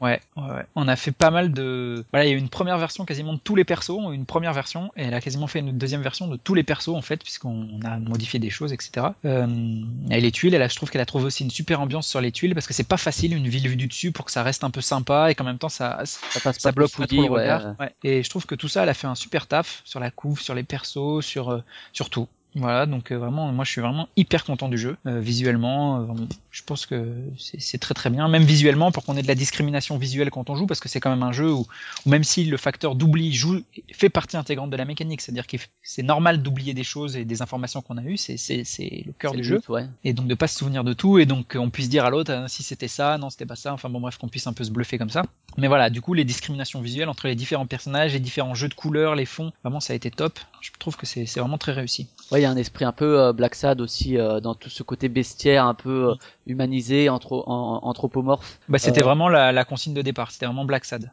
Mais en plus un peu plus cartoon parce que Black Sad Ouais. c'est quand même un univers euh, série noire un peu etc. Tout à fait, ouais. Euh, là c'était d'être un peu plus ce que je veux dire cartoon enfin en tout cas Ouais, plus coloré plus peps mais mais c'était l'idée c'était vraiment de d'avoir cette ambiance Black Sad. D'ailleurs on avait tout au tout tout au début de Dimmunity Tuer on avait réfléchi à, à une licence euh, à réfléchir à trouver une licence BD euh, alors on avait Canardo Black Sad etc. Mais finalement on avait abandonné parce que toutes ces licences t'as envie de, de jouer le flic de jouer donc Black Sad ou de jouer euh, Ouais, une incarnation Canardo, alors que là, là, on incarne les, quelque part les, les tueurs, donc euh, ça aurait pas très bien marché, donc on a abandonné cette idée-là pour développer un univers euh, propre. Et euh, justement, en termes de développement du jeu, tu l'as développé. Il y a eu beaucoup beaucoup de changements par rapport au début. Qu'est-ce qui a changé euh, euh, L'idée de départ, c'était quoi?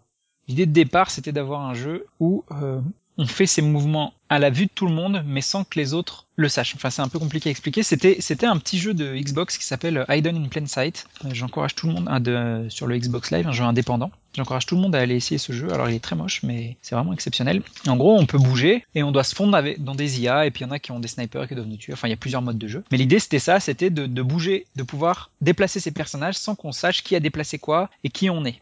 Donc euh, il y a eu un premier proto qui était pas terrible, enfin bon, bref je passe. Et très vite je suis arrivé à ce, ce système-là où on a une identité, on peut bouger n'importe qui, mais voilà, on peut éliminer qu'avec son, son personnage. Et euh, donc de, se fondre dans la masse, de qui on a bougé, quel mouvement on a fait, pourquoi est-ce que tu as fait ça, etc. D'avoir un peu de réflexion, de déduction, de bluff. Et euh, après, ce qui a bougé sur les règles, c'est qu'au début, il y avait des règles de déplacement très contraintes, alors il fallait suivre les routes, etc. Il y avait des plateaux. Puis au début, on faisait un plateau carré, alors ça rendait les... Bon, je vais pas refaire toute la mécanique du jeu, mais c'est les policiers, quand ils étaient placés, en fait, ils voient des cases adjacentes et ça les rendait très puissants, donc ça bloquait le jeu. Enfin, il y avait plusieurs petites choses comme ça.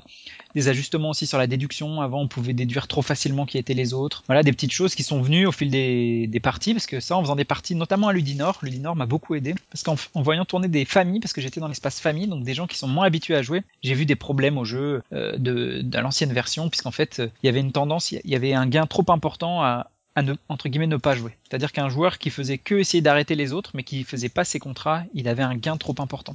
Pouvait et trop facilement gagner. que tu voulais euh, mettre en place comme Non, ambiance. Parce qu'il faut quand même que, que la prise de risque, il faut pas que le gagnant ce soit celui qui ait pris le moins de risques. Il faut que le gagnant ce soit un, un qui ait pris des risques sans trop se dévoiler. Il faut pas non plus que ce soit un jeu bourrin où il faut y aller euh, se faire découvrir. Et de toute façon, on a fait tous ces contrats euh, à la chaîne. Donc voilà. Donc je trouve qu'on est arrivé à un subtil équilibre en, en réglant le scoring déjà d'un côté parce que le scoring est important et la, la mécanique, notamment euh, la mécanique d'arrest, enfin de contrôle d'identité avec les policiers. Où au départ, quand on contrôlait quelqu'un, c'est on contrôlait toute la table. Est-ce que c'est l'assassin de quelqu'un? Donc en fait, du coup, on avait ça, ça augmentait les probabilités de trouver. Alors que maintenant, on doit cibler les joueurs. Donc un personnage, si on est à jouer à 4, bah, si je veux vraiment les le supprimer de tous les suspects, il faut que je le contrôle trois fois. Donc c'est un peu plus long et du coup, ça nécessite de faire de la déduction. En termes de, de test, justement, euh, alors toi tu l'as sûrement testé de ton côté, euh, c'était pareil, un peu comme, euh, comme Invasion euh, dans des soirées proto, puis sur les festivals? Ouais, alors la différence avec Invasion, c'est qu'on peut pas le tester tout seul 10 minutes à tuer. Enfin, 10 Ouais, minutes to kill. ouais, c'est pas possible parce que donc du coup là ça a été beaucoup tout ça, ouais. Beaucoup avec des, le montrer dans des soirées, l'emmener à droite à gauche, dans des assauts, euh, sur des salons. Bon, on l'a fait tourner beaucoup à Cannes, l'ancien proto aussi, puisque Cannes c'était avant Ludinor. Donc pareil, ils nous avait laissé un petit espace pour faire tourner 10 minutes à tuer, donc c'était super cool sur leur stand. Donc là, on a eu des retours de joueurs, ça a permis au off de Cannes aussi, et puis après à Ludinor, et puis voilà, dans, dans différents festoches. Et ça a permis de l'ajuster pour qu'il arrive à PEL, qui c'était à peu près la moitié de la campagne Kickstarter, vraiment dans sa version définitive, et que là, euh, à la fois une confirmation de... Ouais. euh, voilà, le jeu plaisait déjà, déjà bien aux joueurs, mais là on a vu vraiment des joueurs super enthousiastes, euh, super enthousiastes. Euh, vraiment ça a été, euh, ça a été très très plaisant. Puis maintenant après qu'est-ce qu'on a fait bah Là on était au BGF en août, au Bruxelles Game Festival. Là aussi des, des, enfin, des gens joueurs et pas joueurs, mais il y a des gens ils viennent faire cinq parties, ils reviennent, ils ramènent des potes et tout. Vraiment c'est un jeu qui marche fort fort fort sur salon. Ouais, et euh, en termes de justement de thème un peu euh, de d'ambiance que tu voulais créer, c'était dès le début un peu ça, euh, assassin. Alors le truc c'est qu'au début c'était même si je sais pas ouais. si on peut vraiment parler d'un thème euh, dans l'absolu, euh, mais c'est plus une, une espèce d'atmosphère, d'ambiance, de. Ouais, alors moi je voulais pas créer spécialement un jeu sur les assassins, je, vou- je voulais un jeu voilà de déduction, de bluff, de on se cache, etc. On fait ces petites actions. Euh, donc bon, le thème d'élimination est venu assez vite, hein, parce que c'était c'était plus cohérent. Et puis c'était un peu dans l'idée aussi, il y avait un petit côté Hitman euh, dans ce jeu-là quand je l'ai créé, je, je jouais à Hitman à ce moment-là, donc il y avait un peu cette idée-là. Donc c'est vrai que voilà, on est sur le thème des assassins, mais euh, je voulais pas quelque chose de trop noir et trop dark. Et c'est vrai que c'est aussi pour ça que et donc euh, c'est vrai que Benjamin a suggéré qu'on qu'on utilise, enfin on, a on a réfléchi ensemble qu'on utilise des animaux euh, parce que ça ça lisse le thème aussi quelque part que ce soit des animaux plutôt que des humains. euh, D'éliminer la petite blonde, euh, bah c'est c'est quelque part un petit peu plus imagé et c'est plus facile pour les familles et pour les gens de de moins s'identifier à éliminer le morse, le, je sais pas, le koala, le machin. Voilà, c'est, c'est plus cartoon et du coup, c'est moins réel. Tu vois, c'est, on a voulu, parce que le jeu est, est quand même très famille, enfin, peut jouer très bien en famille, donc il fallait pas que ce soit non plus un truc euh, trop violent, trop noir, euh, voilà, parce qu'on aurait pu aller dans quelque chose euh, Hitman, quoi, tu vois, Ah ouais. vraiment premier degré, et là l'idée c'est d'être un peu plus, euh, de, enfin second degré, enfin pas second degré, mais un peu plus détaché, et donc un univers coloré, et un peu plus euh, mignon. En termes d'influence, euh, c'est vrai que ce qui a été souvent évoqué, c'était Rumble in the House. Tu y avais joué toi déjà ou pas?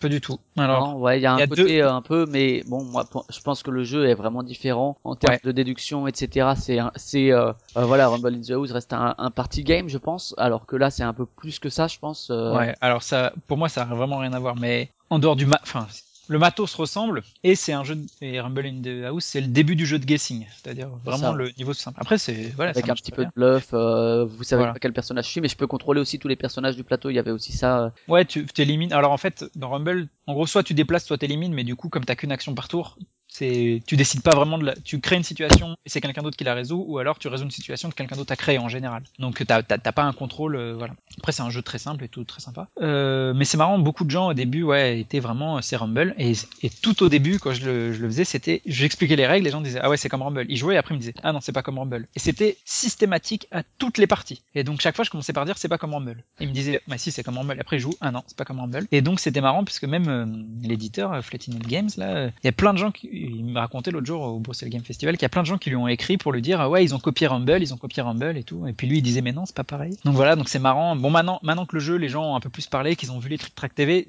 c'est passé un peu, c'est un petit peu passé ce côté, euh, c'est comme Rumble. Mais au début, quand je parlais du jeu, c'était vraiment ça, quoi. C'était le premier truc qui revenait. Et puis bon, euh, t'as beau dire, mais non, mon jeu, c'est pas comme Rumble, euh, c'est compliqué quand toi tu le dis quoi, il faut que et même quand des joueurs qui avaient joué disaient mais non c'est pas du tout pareil et tout si si je pense que c'est pareil. Puis après les gens y jouaient ah non c'est pas pareil voilà. Ah ouais, d'accord. Mais moi j'avais jamais joué à Rumble, enfin j'y ai joué du coup quand tout le monde m'en a parlé. Qu'est-ce Euh, que c'est et que ce jeu euh, que j'ai copié mais- sans savoir voilà mais des mais et le deuxième référence qui vient souvent c'est Mr Jack et pour le coup j'ai toujours pas joué à Mr Jack mais pour la déduction il y en a qui Ouais, trouvent que- un Jack Pocket aussi, ouais, il y a Ouais. ce côté ligne de vue, etc.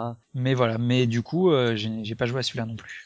D'accord. Et en termes d'influence euh, visuelle, est-ce que il y a des trucs que vous vouliez caser comme référence, que ce soit cinématographique, vidéoludique ou euh, des trucs comme ça? Non pas spécialement alors euh, C'était la création d'un espèce de bestiaire un peu coloré Ouais, ça, alors euh, on a- de manière générale. ouais. on voulait donc on voulait moitié de filles moitié de garçons ça c'était important d'avoir tous les types d'animaux il fallait que visu faut que visuellement ils se distinguent bien parce que le tout premier proto c'était des humains en fait. Et c'était très compliqué de se souvenir parce qu'il faut se souvenir le blond qui est grand et qui a un sweatshirt rouge et c'était plus compliqué que de se dire le koala. Le koala c'est assez immédiat de se rappeler le koala le tigre le machin. Voilà après des animaux on en a choisi on voulait un peu tous les univers. Et puis euh, la seule référence qu'il y a c'est que il y a un- une lapine noire c'était ma lapine et un chat blanc c'est mon chat. Mais c'est tout ce qu'il y a euh, comme référence dans le jeu. C'était vraiment un petit clin d'œil euh, très léger. D'accord. Au niveau du KS, justement, du Kickstarter, de la préparation, tu parlais de, de code, de normes, de dynamique, etc. Comment est-ce que tu l'as concrètement préparé? Tes journées, ça se passait comment? C'était à partir de, quand avant le lancement euh, réel? Est-ce que euh, tu crées la page, des choses comme ça?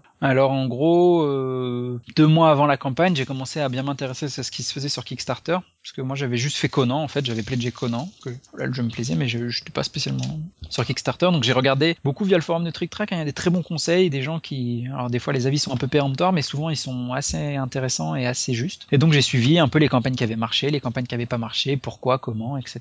Je regardais un peu comment. T'as lu le site de Stegmaier aussi? J'ai lu un peu, mais je- Pas plus que ça, ouais. il donne des, certains bons conseils, mais je trouve que c'est, il y a beaucoup de ces, ces choses qui s'appliquent à ses campagnes parce qu'il a son public, il a son truc, mais je suis pas sûr que ce soit forcément tout transposable. J'ai pas d'exemple précis en tête là, mais, euh, mais voilà, je, je prenais aussi des campagnes à mon échelle, des jeux petits, de petits éditeurs qui font un petit jeu, type Carnivore Koala par exemple, qui était un peu en même temps que nous, j'ai regardé, j'ai beaucoup. Ou d'autres jeux, voilà. Puis les conseils qui étaient donnés, euh, j'ai commencé à poster un sujet pour un peu dire on va faire ça, donc j'ai commencé à recevoir des conseils sur ce qu'il faut faire, pas faire. La page, C'est qui qui te donnait ces conseils? C'est JMT euh, qui est... Ouais, notamment. Bah alors souvent les gens le trouvent un peu péremptoire. C'est vrai qu'il est péremptoire. Ouais, c'est il a vrai assez- qu'il est- les cache. Mais honnêtement, de la forme, ouais, euh, il assez comme ça, mais c'est vrai qu'en général, bon, on Mais est en- d'accord, il est un peu effectivement tranché, mais je pense qu'il y a pas mal de choses dans, dans ce qu'il dit qui a. il a l'habitude. Et, honnêtement, une campagne, elle, elle se joue dans les premiers jours. Donc, euh, elle se joue sur des trucs très précis. Et soit après, est-ce que ça va exploser ou est-ce que ça va marcher? Ça, c'est une autre condition. Mais mais euh, il y a des choses qu'il faut respecter. Et souvent, il a pas tort. Après, euh, voilà, moi je ne peux pas me permettre de juger son ton. Euh, moi, ça m'a jamais dérangé. Euh, je comprends qu'il y a des gens que ça puisse braquer, mais je pense aussi, pour venir un tout petit peu sur sa défense, c'est quand ça fait 15 fois qu'on dit les mêmes choses, on a tendance à les dire de manière un peu plus directe au bout de la 15e fois. Ouais, bien sûr, ouais. Euh, même si c'est pas la même personne, mais bon. Surtout quand euh, à chaque fois ça se vérifie plus ou moins, quoi. Voilà, c'est-à-dire que moi je comprends, des fois maintenant, c'est vrai que quand des, des, jeunes éditeurs veulent se lancer, au début je faisais des grands pavés pour leur expliquer, maintenant, sans dire que je suis péremptoire, mais je raccourcis un peu, quoi. Je vais un peu plus en direct en leur disant si t'as pas 20 000 euros à foutre à la poubelle et que t'es pas prêt à les perdre, abandonne tout de suite. Voilà, je mets un peu moins les formes. Je comprends aussi quand ça fait 15 fois qu'on explique qu'on soit un peu plus direct. Mais voilà, donc et après la page, alors le, le petit souci c'est que comme Kickstarter se lançait, on pouvait pas monter la page tout de suite parce que le problème euh, c'est qu'au début c'était pas ouvert à la France, enfin même aux porteurs de projet ça s'est ouvert assez tard, genre le lancement c'était le 27 et je crois qu'aux porteurs de projet ils ont ouvert le site genre le 14, donc on n'avait pas tant de temps que ça pour préparer la page. Donc euh, bah voilà, du 14 au 27 j'ai fait tous les visuels, euh, j'ai écrit tous les textes de la page, je me suis un peu inspiré de ce qui se faisait, des campagnes qui marchaient, parce que c'est pas si simple de savoir dans quel ordre on met les choses aussi, euh, qu'est-ce que je mets en haut, par quoi je commence, quand on y finalement quand on se met là-dedans c'est pas si simple. Et donc j'ai regardé ce qui se faisait, je l'ai montré autour de moi, j'ai eu même à GMT, j'ai eu des retours sur sur les choses à faire et du coup euh, j'ai un peu corrigé et la page a été j'en étais plutôt content. Au début on avait aussi essayé de faire un doublon en français mais ça s'est avéré très compliqué à tenir à jour donc on l'a laissé euh, les 5-6 premiers jours pour les francophones pour qu'ils puissent voir puis après on l'a enlevé que c'était ingérable on gérait ça sur un site euh, miroir mais c'était trop de travail de mise à jour. Oui et puis le public français tu pouvais même si Trick Track n'est pas tout le public français tu pouvais aussi passer par là pour un peu défendre ton projet et en parler aussi. Mmh. Oui, c'est vrai que et puis on avait les salons, on avait ah oui quand même sur les salons, on avait récupéré pour communiquer chaque fois que les gens jouaient, on leur proposait de laisser leur mail s'ils étaient intéressés par le jeu et du coup on avait quand même une bonne liste d'adresses mail à qui on a envoyé un mail juste au lancement pour leur dire voilà la campagne est lancée, nanana, vous pouvez participer. Donc je sais pas si ça a eu un impact euh, incroyable, mais c'est vrai qu'on avait ça aussi pour euh, pour lancer au début, surtout pour le public français. Mais voilà, c'est quand même bien d'avoir eu la page en français au début. Moi, il y a des gens qui me l'ont dit que c'était bien quand même parce que euh, même si c'était du travail, parce que tout le monde parle pas anglais parfaitement et puis il y a eu beaucoup de débutants de Kickstarter qui ont pledgé notre jeu, pour la France en tout cas, de gens qui avaient jamais rien pledgé, et c'est pas toujours simple de s'y retrouver, donc d'avoir euh, quelque part des choses écrites en français, c'est bien. Donc euh, voilà, on a parlé un peu de l'objectif de financement, l'estimation, donc ça c'était vraiment ce, ce qu'il vous fallait euh, pour faire le jeu sans couler la boîte. Mm. Et en termes de préparation justement des stretch goals, de des paliers, à quoi les mettre? Est-ce que il y avait des trucs, tu disais ok, je sais déjà ce que je vais mettre à temps, à temps, à temps, à temps, et après t'as dû en est-ce que tu as dû en improviser ou finalement c'est des trucs que tu avais quand même dans l'idée et puis surtout ouais le choix de quand les mettre, à quel euh, tarif les mettre? Alors, euh, ouais, j'avais pensé tous les stretch goals jusqu'à 50 000. Je pensais pas qu'on y irait, mais j'avais été très prévoyant. J'avais pensé des stretch goals à peu près jusqu'à 50 000. Bon, j'ai réévalué. Et en fait, euh, une chose importante pour moi, c'est que une fois que tu as passé ton palier de financement, il faut que tu entretiennes ta dynamique. Donc, il faut mettre des stretch goals très proches, à mon sens, qui arrive facilement. Donc nous, on les a mis tous les 2000 euros et euh, assez intéressant. Donc on a mis des stretch goals très intéressants très tôt. Enfin, moi qui me paraissait très intéressant très tôt.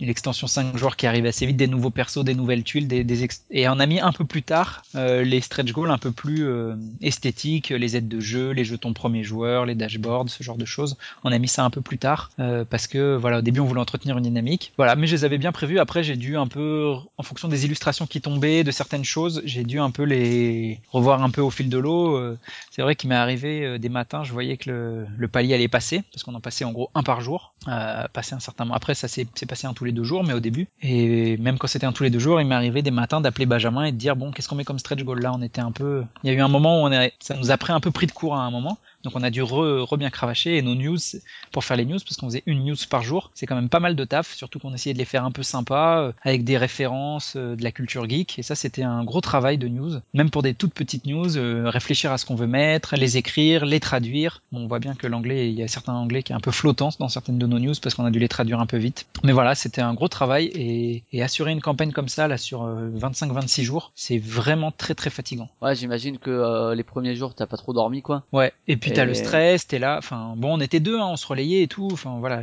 vraiment. Et puis, je dis, euh, Mathieu, Cédric, tout ça m'ont donné aussi des coups de main de traduction et tout. C'était vraiment cool. Mais, euh, mais c'est vrai qu'en plus, il y a les Américains. Enfin, il y a finalement le temps est un peu décalé parce qu'on vit un peu sur le créneau américain, donc qui est un peu pendant notre nuit. Bon, après, moi, j'ai réussi à dormir, hein, mais c'est vrai que c'est moi je suis pas un gros dormeur donc je dormais 5-6 heures par nuit voilà je me levais tôt je faisais mes trucs euh, voilà j'avais la chance de pouvoir dégager un peu de temps pour faire ça mais c'était pas simple D'accord. Et euh, en termes de add-on, par exemple, il y a plein de gens qui réclamaient des figurines. Est-ce que dès le début, tu t'es dit, si on nous demande des figurines, non, on les fera pas, ou bien c'est quand on t'a demandé, tu tu t'es dit non, ça ça vaut pas le coup, le projet est pas fait pour ça? Non, moi moi je, je je pense qu'il y a une chose aussi importante sur Kickstarter, c'est qu'il faut pas être une girouette. C'est-à-dire que moi j'avais mon projet, je savais où je voulais aller, je, je l'emmène pas je peux, s'il y a un bon conseil, un truc, une idée, je peux la prendre. Si je me dis, ouais, elle va dans le sens du projet. Mais une figurine, ça a pas de sens. Dès le début, hein, je l'avais dit, euh, il y a beaucoup de gens qui m'en parlaient, ça avait pas de sens. Même avant le lancement du projet, même sur Trick Track, il y avait dans le fil, ça a pas de sens parce que là, il y a une discrimination colorée, visuelle. Une figurine, elles vont toutes être grises. Enfin, on peut pas faire des plastiques. Peindre, mais tu peux pas ouais, mais que les gens moi je peux je peux pas faire du pré-peint parce que c'est trop cher ah et ce qui est le nombre de personnes qui vont les peindre puis ça avait pas de sens visuellement c'est beaucoup moins bien que que ce, ce carton là alors après il y a des gens qui auraient trouvé que c'était mieux d'avoir des jetons euh, type des petits palais parce que vu du dessus ça aurait été mieux bon moi c'était pas le choix que j'ai fait je préférais ce, ce type là ces silhouettes détourées un peu à la Dead of Winter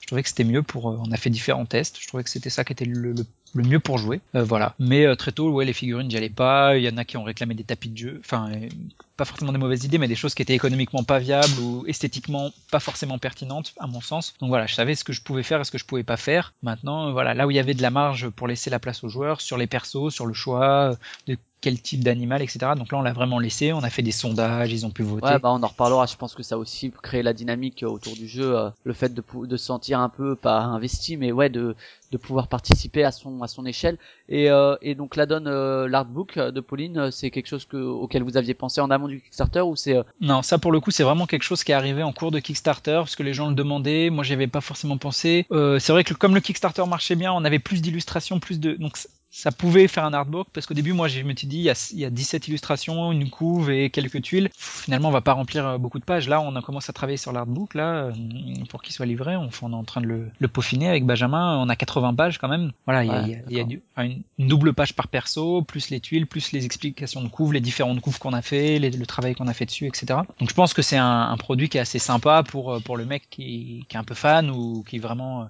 envie de, creuser jusqu'au bout. C'est une belle récompense du travail de, de Voilà. aussi, c'est quelque chose de. Puis économiquement, on a trouvé un système de production qui était intéressant pour nous parce que c'est comme on fait des micro tirages, là l'artbook ça va être quoi? Ça va être 200, 300 tirages. C'est pas beaucoup, donc euh, il faut vraiment il y a aussi cette question-là aussi en termes de, de prix. Euh, c'est pas pareil qu'un artbook qui va être tiré à 1000 exemplaires où là ils peuvent se permettre de faire quelque chose de un peu différent. Et je crois qu'il n'y a pas de KS exclusive, donc pour les auditeurs qui connaîtraient pas, c'est des choses parce que le jeu va être en boutique. On en reparlera après justement du futur du jeu en boutique, mais euh, en gros, il voilà, il y a le jeu en boutique et euh, pour attirer entre guillemets le financement sur Kickstarter, il y a pas mal de projets qui font des Kickstarter exclusives, donc des choses qui ne mhm. seront jamais en boutique, euh, enfin a priori, et qui seront réservés à ceux qui ont pledgé sur Kickstarter. Et je crois que vous en avez pas mis un seul. Si, si, si, on en a. Alors, moi, ce que j'ai, c'était quelque chose auquel je tenais beaucoup. Il n'y a pas de Kickstarter exclusif sur tout ce qui est éléments de gameplay. C'est-à-dire que c'est que, euh, par exemple, euh, il y a des choses qui seront pas dans la boîte de base, mais peut-être que si un jour le jeu marche, on sortira après, dans une petite extension. Mais des, les tuiles en plus, etc., tout ça, c'est pas Kickstarter. Tous les effets de tuiles en plus, c'est pas Kickstarter exclusif. Par contre, euh, les persos, tous les persos en plus, ils sont Kickstarter exclusifs. Par contre, le fait d'avoir une extension 5 joueurs, c'est pas Kickstarter exclusif. C'est-à-dire que si un jour l'extension 5 joueurs sort, elle sortira avec d'autres persos que ceux qu'il y a dans le Kickstarter. Ce sera d'autres euh, personnages, d'autres dessins, mais par contre, euh, il n'y a pas de changement de gameplay.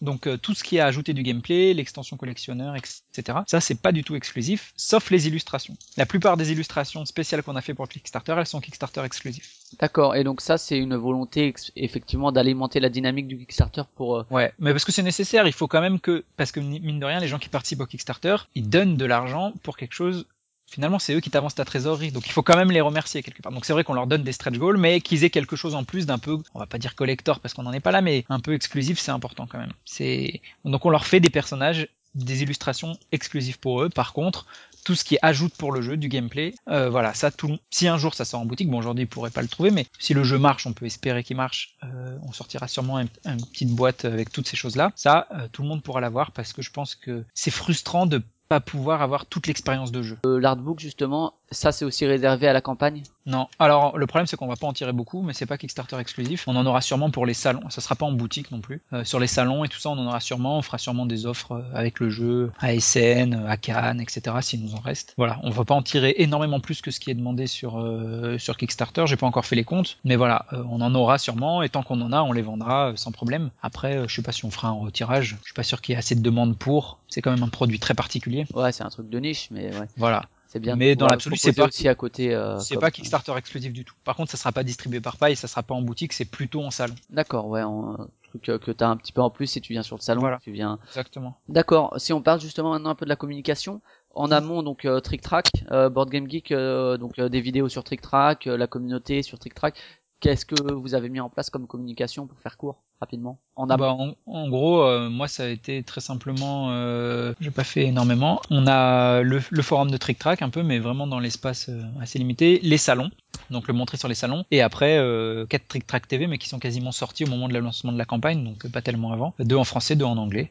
Ça a été les seules choses que j'ai fait. Board Game Geek, c'est un BGG. C'est un site que je maîtrise pas très très bien. Voilà, je- on n'y a pas tellement été, j'y vais pas tellement. Enfin, j'y vais pour regarder des choses, mais j'y vais, j'ai du mal à, à communiquer dessus ouais. Ouais, à communiquer dessus. Je, puis je veux pas non plus spammer, donc c'est c'est pas mon objectif. Voilà. Après, j'ai fait quelques articles sur Trick Track. Bon, on a eu la chance que le jeu plaise beaucoup euh, chez Trick Track, donc on a eu un, un Monsieur Guillaume Approved, puis Ouais, ce qui se contrôle pas ça de toute façon Ouais. vraiment puis un, un Trick Track Approved là pour la boîte. Ah donc ouais. sur la boîte, il y a un Trick Track Approved. Euh, donc ça, c'est très bien. On est très content. On les remercie beaucoup. Mais Ah, voilà, le jeu leur a plu. le, le logo sera sur la boîte en boutique Ouais. d'accord ok Ouais, ouais, Trick Track Approved. je sais Et pas s'il y a déjà eu ça ou si vous êtes les premiers à le mettre je sais pas je saurais pas dire hein. Je pense que ça a déjà été fait parce que justement, ils avaient s'étaient posé la question. Donc je pense que pour des retirages, ça a dû être fait. ouais c'est Pas, possible pas pour des tirages initiaux probablement, mais pour des retirages. Moi, je pense quand même que c'est un, une marque importante. Euh, Voilà, ils voient passer beaucoup de jeux, qu'ils aient choisi le nôtre, ça enfin le mien, euh, ça m'a fait très plaisir et voilà. Euh, c'est aussi pour ça qu'on fait ça, quoi. C'est pour avoir ce type de, de choses, quoi, que ça plaise aux gens et qu'ils s'amusent. Oui surtout que tu quand tu sais que c'est pas fin ou que c'est pas euh, à un Ah ouais, là, là pour le là coup, c'est euh, vraiment Moi, si je ça leur peux, plaît je peux le dire très honnêtement, je, avant, enfin, moi, j'avais aucun, j'avais quasiment aucun contact, enfin, très peu de contact avec Trick Track. Alors maintenant, on a rencontré Monsieur Guillaume, Jamie, Monsieur euh, Dr Mops, etc. Mais, mais finalement, euh, voilà, là, on peut pas dire que c'est du copinage parce qu'ils nous connaissaient pas avant qu'on vienne avec le jeu. Hein. ah ouais tout à fait ils nous connaissaient pas. Donc, euh, c'est vraiment que ça leur a plu. Est-ce que est-ce qu'il y a un désir de conscient et volontaire de créer une communauté, un peu une espèce de hype autour du jeu, ou euh, finalement ça reste de la communication comme euh, vous vouliez la faire sans en faire trop, et puis euh, finalement les c'est presque un effet collatéral le la communauté qui s'est créée autour. Bah, moi, j'avais pas pensé que ça qu'il y aurait une communauté. Maintenant qu'il y en a une, c'est bien. Je trouve c'est toujours sympa, qu'il y ait des gens qui ont envie de le montrer, des associations, etc. Et puis, euh, ce qui m'intéresse à plus long terme, c'est aussi que ces joueurs-là, qui ont peut-être beaucoup aimé la façon dont on a géré notre campagne, qui ont aimé, qui aimeront le jeu, ou qui On ont aimé le jeu. pour euh, pour la boutique quoi. Ouais, et puis en parleront autour d'eux de ce jeu-là, puis peut-être suivront nos prochains projets. Euh, voilà, c'est aussi intéressant de créer des un peu une, une base fine, euh, une fine base euh, pour pour nos projets. D'accord. Et donc pendant justement, alors il y avait une, que- la question de Thibaut. Donc euh, il y a deux épisodes du coup. C'était c'était une question assez générale. Comment est-ce que vous avez fait pour avoir tant de monde? Donc on va te préciser un peu. Donc c'est plutôt la communication pendant. Quelle gestion euh, du projet au quotidien, euh, justement d'alimenter un peu euh, les attentes de cette communauté? Je pense que sur, alors moi, ma première approche, ça a été de me dire sur Kickstarter, les gens ils veulent être impliqués dans le développement, etc. Ils veulent suivre, mais il y a aussi un gros côté, c'est des joueurs assez corps qui vont sur Kickstarter, même si on a eu d'autres publics, etc. Mais globalement, et donc ça a été une approche, euh, on a essayé de faire vivre notre projet à travers nos news. Et je pense, on, sent les, on a eu des très bons retours sur les news qu'on a fait. Ce que je disais tout à l'heure, le côté un peu euh, Référence. euh, Ouais, référencé. Alors il y a des références dans le jeu. Ah bah oui, tout à l'heure tu m'as posé la question, mais j'ai oublié. Mais oui, on a fait tout un tas de références geeks sur les tuiles, euh, puisqu'il y a la, vous pourrez chercher, il y a des références à, il y a la DeLorean, il y a un Landspeeder, il y a un petit Cthulhu, il y a un Godzilla, il y a un- une référence à Ghostbuster, etc. ouais, donc pas Il y a mal beaucoup de- choses, ouais. Il y a beaucoup de références euh, geeks sur les tuiles. Ça c'était, c'était des petits clins d'œil parce que ça nous plaisait bien. Et puis ça, Et- c'est toujours un, un bonus pour ceux qui vont les reconnaître, sans que ce soit un malus pour ceux qui vont pas les reconnaître. Exactement. Et puis nous, ça nous plaisait, voilà, on aime bien ce, cette- ces références-là. Et après, donc de faire toute ma communication autour de ça, euh, ça me plaisait parce que ça, ça me faisait rire aussi de faire, de faire ces blagues, euh, de faire, ces, ces- enfin ces blagues, ces, ces petites news référencées, de chercher les jeux de mots ou comment j'allais intégrer mes trucs.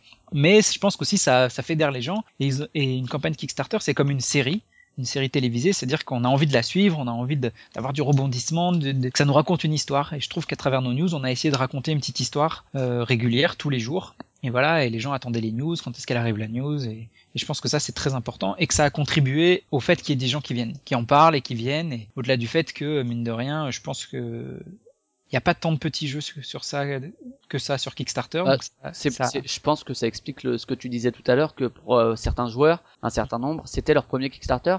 Parce que mm. finalement, c'était pas le type de pro euh, Kickstarter était pas forcément le type de projet qui leur parlait. Et là, le fait que ce soit plus léger, etc., ben ça leur a fait passer le passer le seuil du Kickstarter quelque part, peut-être. Ouais, ouais, ouais. Et puis, euh, ça c'est vrai. Et puis après, euh, je pense qu'on a aussi euh, bénéficié du fait que Kickstarter ouvrait à la France. On a été Kickstarter Staff Peak très tôt pour revenir sur pourquoi est-ce qu'il y a beaucoup de monde. Et en gros, ça fait que quand euh, tu ouvres le truc jeu de société, on était toujours dans les euh, les 20 enfin les, les 15 20 premiers donc même des fois très régulièrement dans les 5 10 premiers donc. Du coup quand tu regardes bah la première ligne tu regardes et puis un qui te plaît hop tu cliques puis finalement 20 20 dollars enfin 20 euros c'était c'était 20 euros c'était vite c'est de l'argent mais c'est pas aussi cher que quand tu dois investir 80 euros dans un jeu de fig donc euh, voilà et puis après on a eu l'effet euh, zombicide euh, qui a aussi bien contribué à faire venir des gens sur Kickstarter du coup qui ont par extension bah ils passaient regarder ce qu'il y avait comme autre projet puis le nôtre il, il marchait bien donc se, on a eu vraiment un pic au moment de la, sortie de la campagne de, de, zombicide donc ça ça a vraiment aussi boosté notre campagne. Et après mine de rien je pense que le temps du jeu c'est-à-dire proposer un jeu qui va du familial au familial plus même aux joueurs en 10 minutes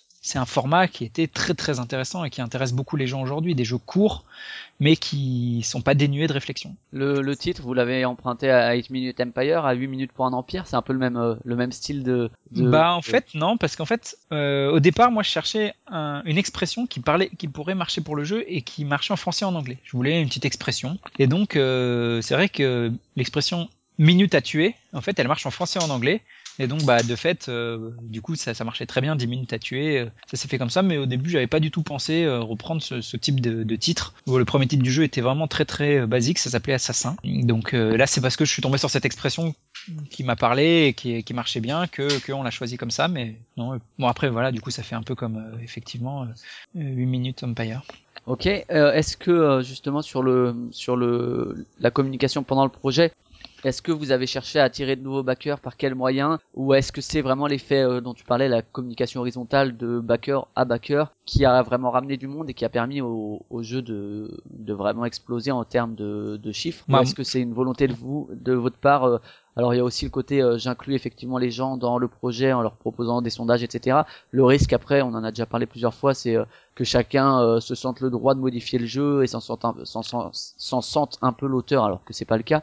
C'est bon, c'est ce que tu disais tout à l'heure que si par rapport aux figurines, c'est que si t'as ton projet, faut t'y tenir quand même mm. parce que c'est le tien. Mais donc ouais, il y avait, est-ce qu'il y avait une volonté vraiment d'attirer des nouvelles personnes, de fidéliser, de faire revenir comme ça? Bah alors après, on essaie d'animer pour que les gens reviennent, suivent, en parlent, mais après moi j'avais pas une stratégie particulière, hein, je te dis, euh, Trick Track, le forum de Trick Track pour tenir un peu la communauté francophone de core gamer qui est globalement là. Enfin, il y en a, ailleurs, mais globalement. Et puis après, animer mes news et être très réactif sur la réponse aux commentaires et aux messages.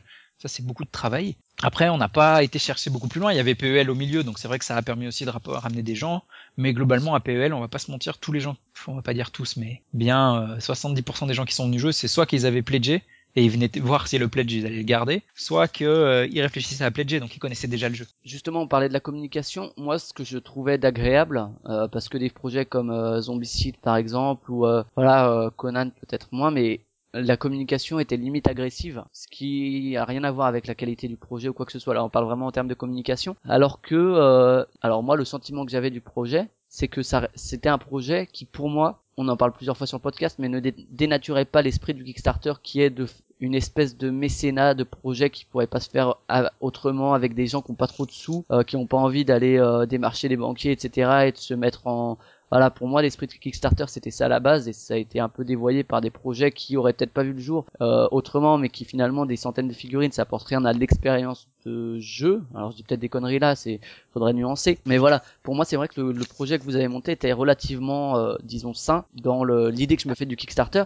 et la communication allait dans ce sens, c'est-à-dire que c'était assez léger, c'était pas agressif, mais euh, il y avait une certaine efficacité, euh, ça s'est vu donc euh, du fait du succès.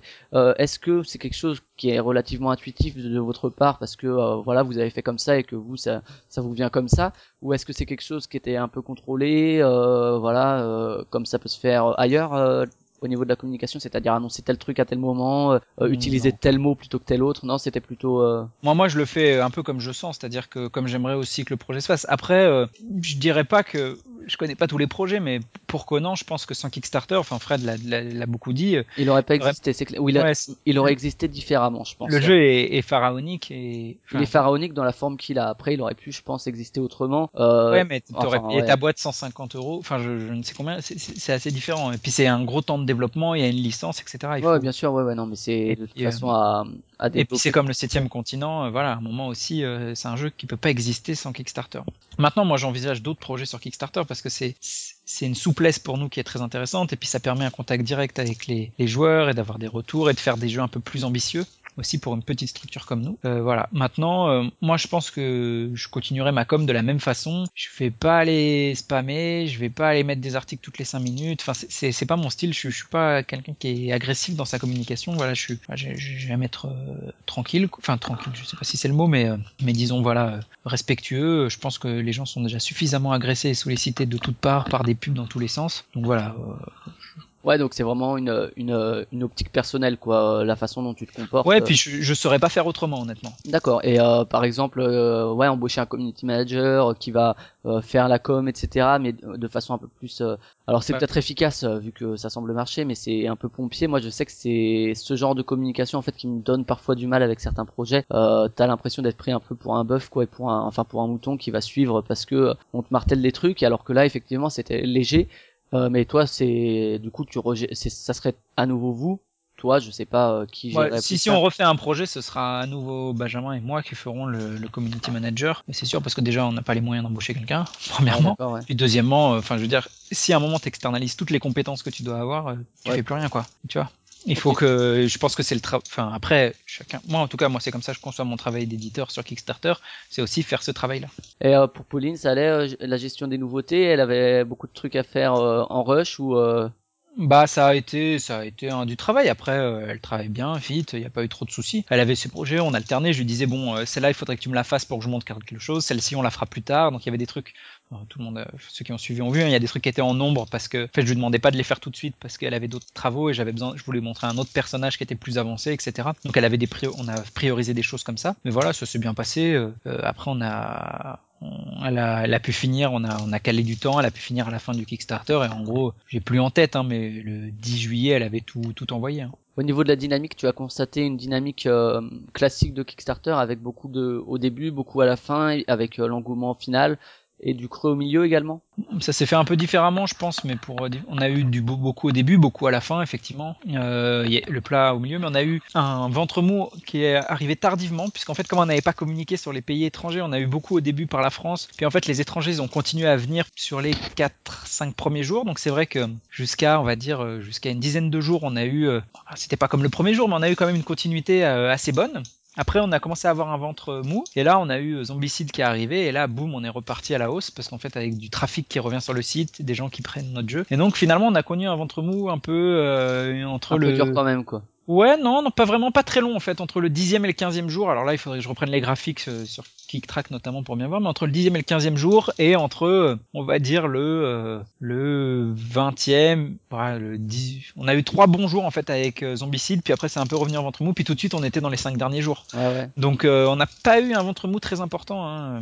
Ouais, donc il y a eu quand même pas mal de, de bonnes euh, circonstances, euh, que ce soit euh, l'arrivée de Ouais. Kickstarter en France, le. TikTok Approved, le l'arrivée de, de Zombicide, c'est un, un lot de belles circonstances qui fait qui explique aussi Ah ouais. euh, voilà. Il y a Et, beaucoup de euh, hasard dans tout ça. hein. Ouais, bien sûr, ouais, j'imagine bien. Est-ce que chaque jour t'étais surpris que les gens suivent ou finalement tu t'es un peu euh, sur les c'était 30 jours, c'est ça? Euh, ouais, on a 25 je crois. En fait, Ouais. Ou est-ce que tu t'es un peu habitué finalement après euh, ou bien c'était chaque jour euh, Ah non, moi je me disais tout le temps, Ouah, ça va s'arrêter, et puis non, ça s'arrêtait pas. Enfin vraiment, euh... enfin jamais j'aurais mis une pièce sur le fait qu'on fasse 70 000 euros. Je me rappelle le premier jour de la campagne, donc déjà je... le soir je vais à une soirée, euh... c'était une soirée proto là avec euh, mes camarades, et on était à 5 euh, 5 000 déjà, quelque chose comme ça. Et ils me disent, ouais, c'est super bien parti et tout. Je leur dis, ouais. Et puis ils me disent, euh, et si tu vas à 30 000, tu fais quoi? Je lui dis, euh, 30 000, on n'y sera jamais. Donc euh, c'est bon, je te fais ce que tu veux à 30 000. Bon, voilà. Euh, je sais pas, euh, on était à 30 000 5-6 jours plus tard, donc euh, donc euh, ça c'est fou. J'espère que tu leur avais pas trop promis alors. Non, non, non. Mais euh, je lui avais fait une blague en disant, ah, je ferai des figurines à 50 000 alors que je voulais pas en faire. Euh, après, je lui ai dit, non, non, j'en fais pas. Et euh, donc pas de pledge manager, c'est euh, parce que tu voulais quand même la production et la livraison dans un délai relativement restreint. Ça aussi, euh, même s'il y a un, même s'il y a un peu de retard et en plus c'est quelque chose auquel les utilisateurs du Kickstarter sont habitués d'avoir six mois, un an de retard. Et c'est vrai que vous, vous allez avoir quelques semaines et on voit que Enfin, dans les news, on voit que c'est que, t'es- que vous êtes désolé, etc. Et je trouve ça assez, enfin, c'est normal quelque part, mais en même temps, par rapport à ce, à quoi on est habitué, c'est quelque chose de presque surprenant. Euh, Ouais, vrai alors- que et du coup, ouais, le, le pledge manager, c'est pour ça que vous en avez pas fait parce que vous vouliez respecter un délai de livraison assez court. Non, c'est parce qu'au début, je pensais pas faire euh, 2600 euh, backers, quoi. Euh, moi, je pensais en faire euh, moins, tu vois. J'étais parti sur euh, 300, 350. Donc, c'était le pledge manager, c'était trop cher pour ça. Euh, maintenant, euh, avec le, on peut jamais savoir. Donc maintenant, vu combien on a fait, un pledge manager, ça aurait été mieux parce que là, ça va nous demander énormément de travail, de remettre les fichiers au propre et tout ça. Enfin, ça nous a déjà demandé parce qu'il faut pas sous-estimer le nombre de gens qui avaient pas pris la bonne récompense, alors qu'il n'y en avait que deux. Hein. Mais le nombre de mecs qui étaient aux États-Unis et qui ont pris livraison à Paris et qui euh, me disent, je comprends pas, je reçois le questionnaire en français. Bah oui, bah t'as les prix livraison à Paris, donc euh, moi je m'attends à ce que tu sois français. Bref, bon, Euh, donc ça c'est tout des corrections à faire via PayPal et tout, c'est assez long, il faut remettre les fichiers, enfin c'est c'est tout manuellement et ça ça aurait été bien un pledge manager. Bon après comme on avait qu'un seul produit globalement, euh, il n'y avait pas d'extension, de figurines, de petits trucs, de, donc il n'y avait pas forcément besoin du pledge manager. Après sur le délai, c'est vrai que on livrera en octobre, ça reste un délai correct, mais moi je reconnais fortement que, alors c'est la faute de personne, hein, c'est une tas de petits contretemps euh, différents, le fait aussi que ça s'est tombé, soit tombé pendant l'été, mais que je suis vraiment déçu qu'on pas réussi à livrer en septembre. Euh, J'avais pris de la marge même en annonçant septembre. Moi, je pensais même qu'on pourrait livrer début septembre au départ. Et voilà, euh, différentes contraintes font qu'on peut pas.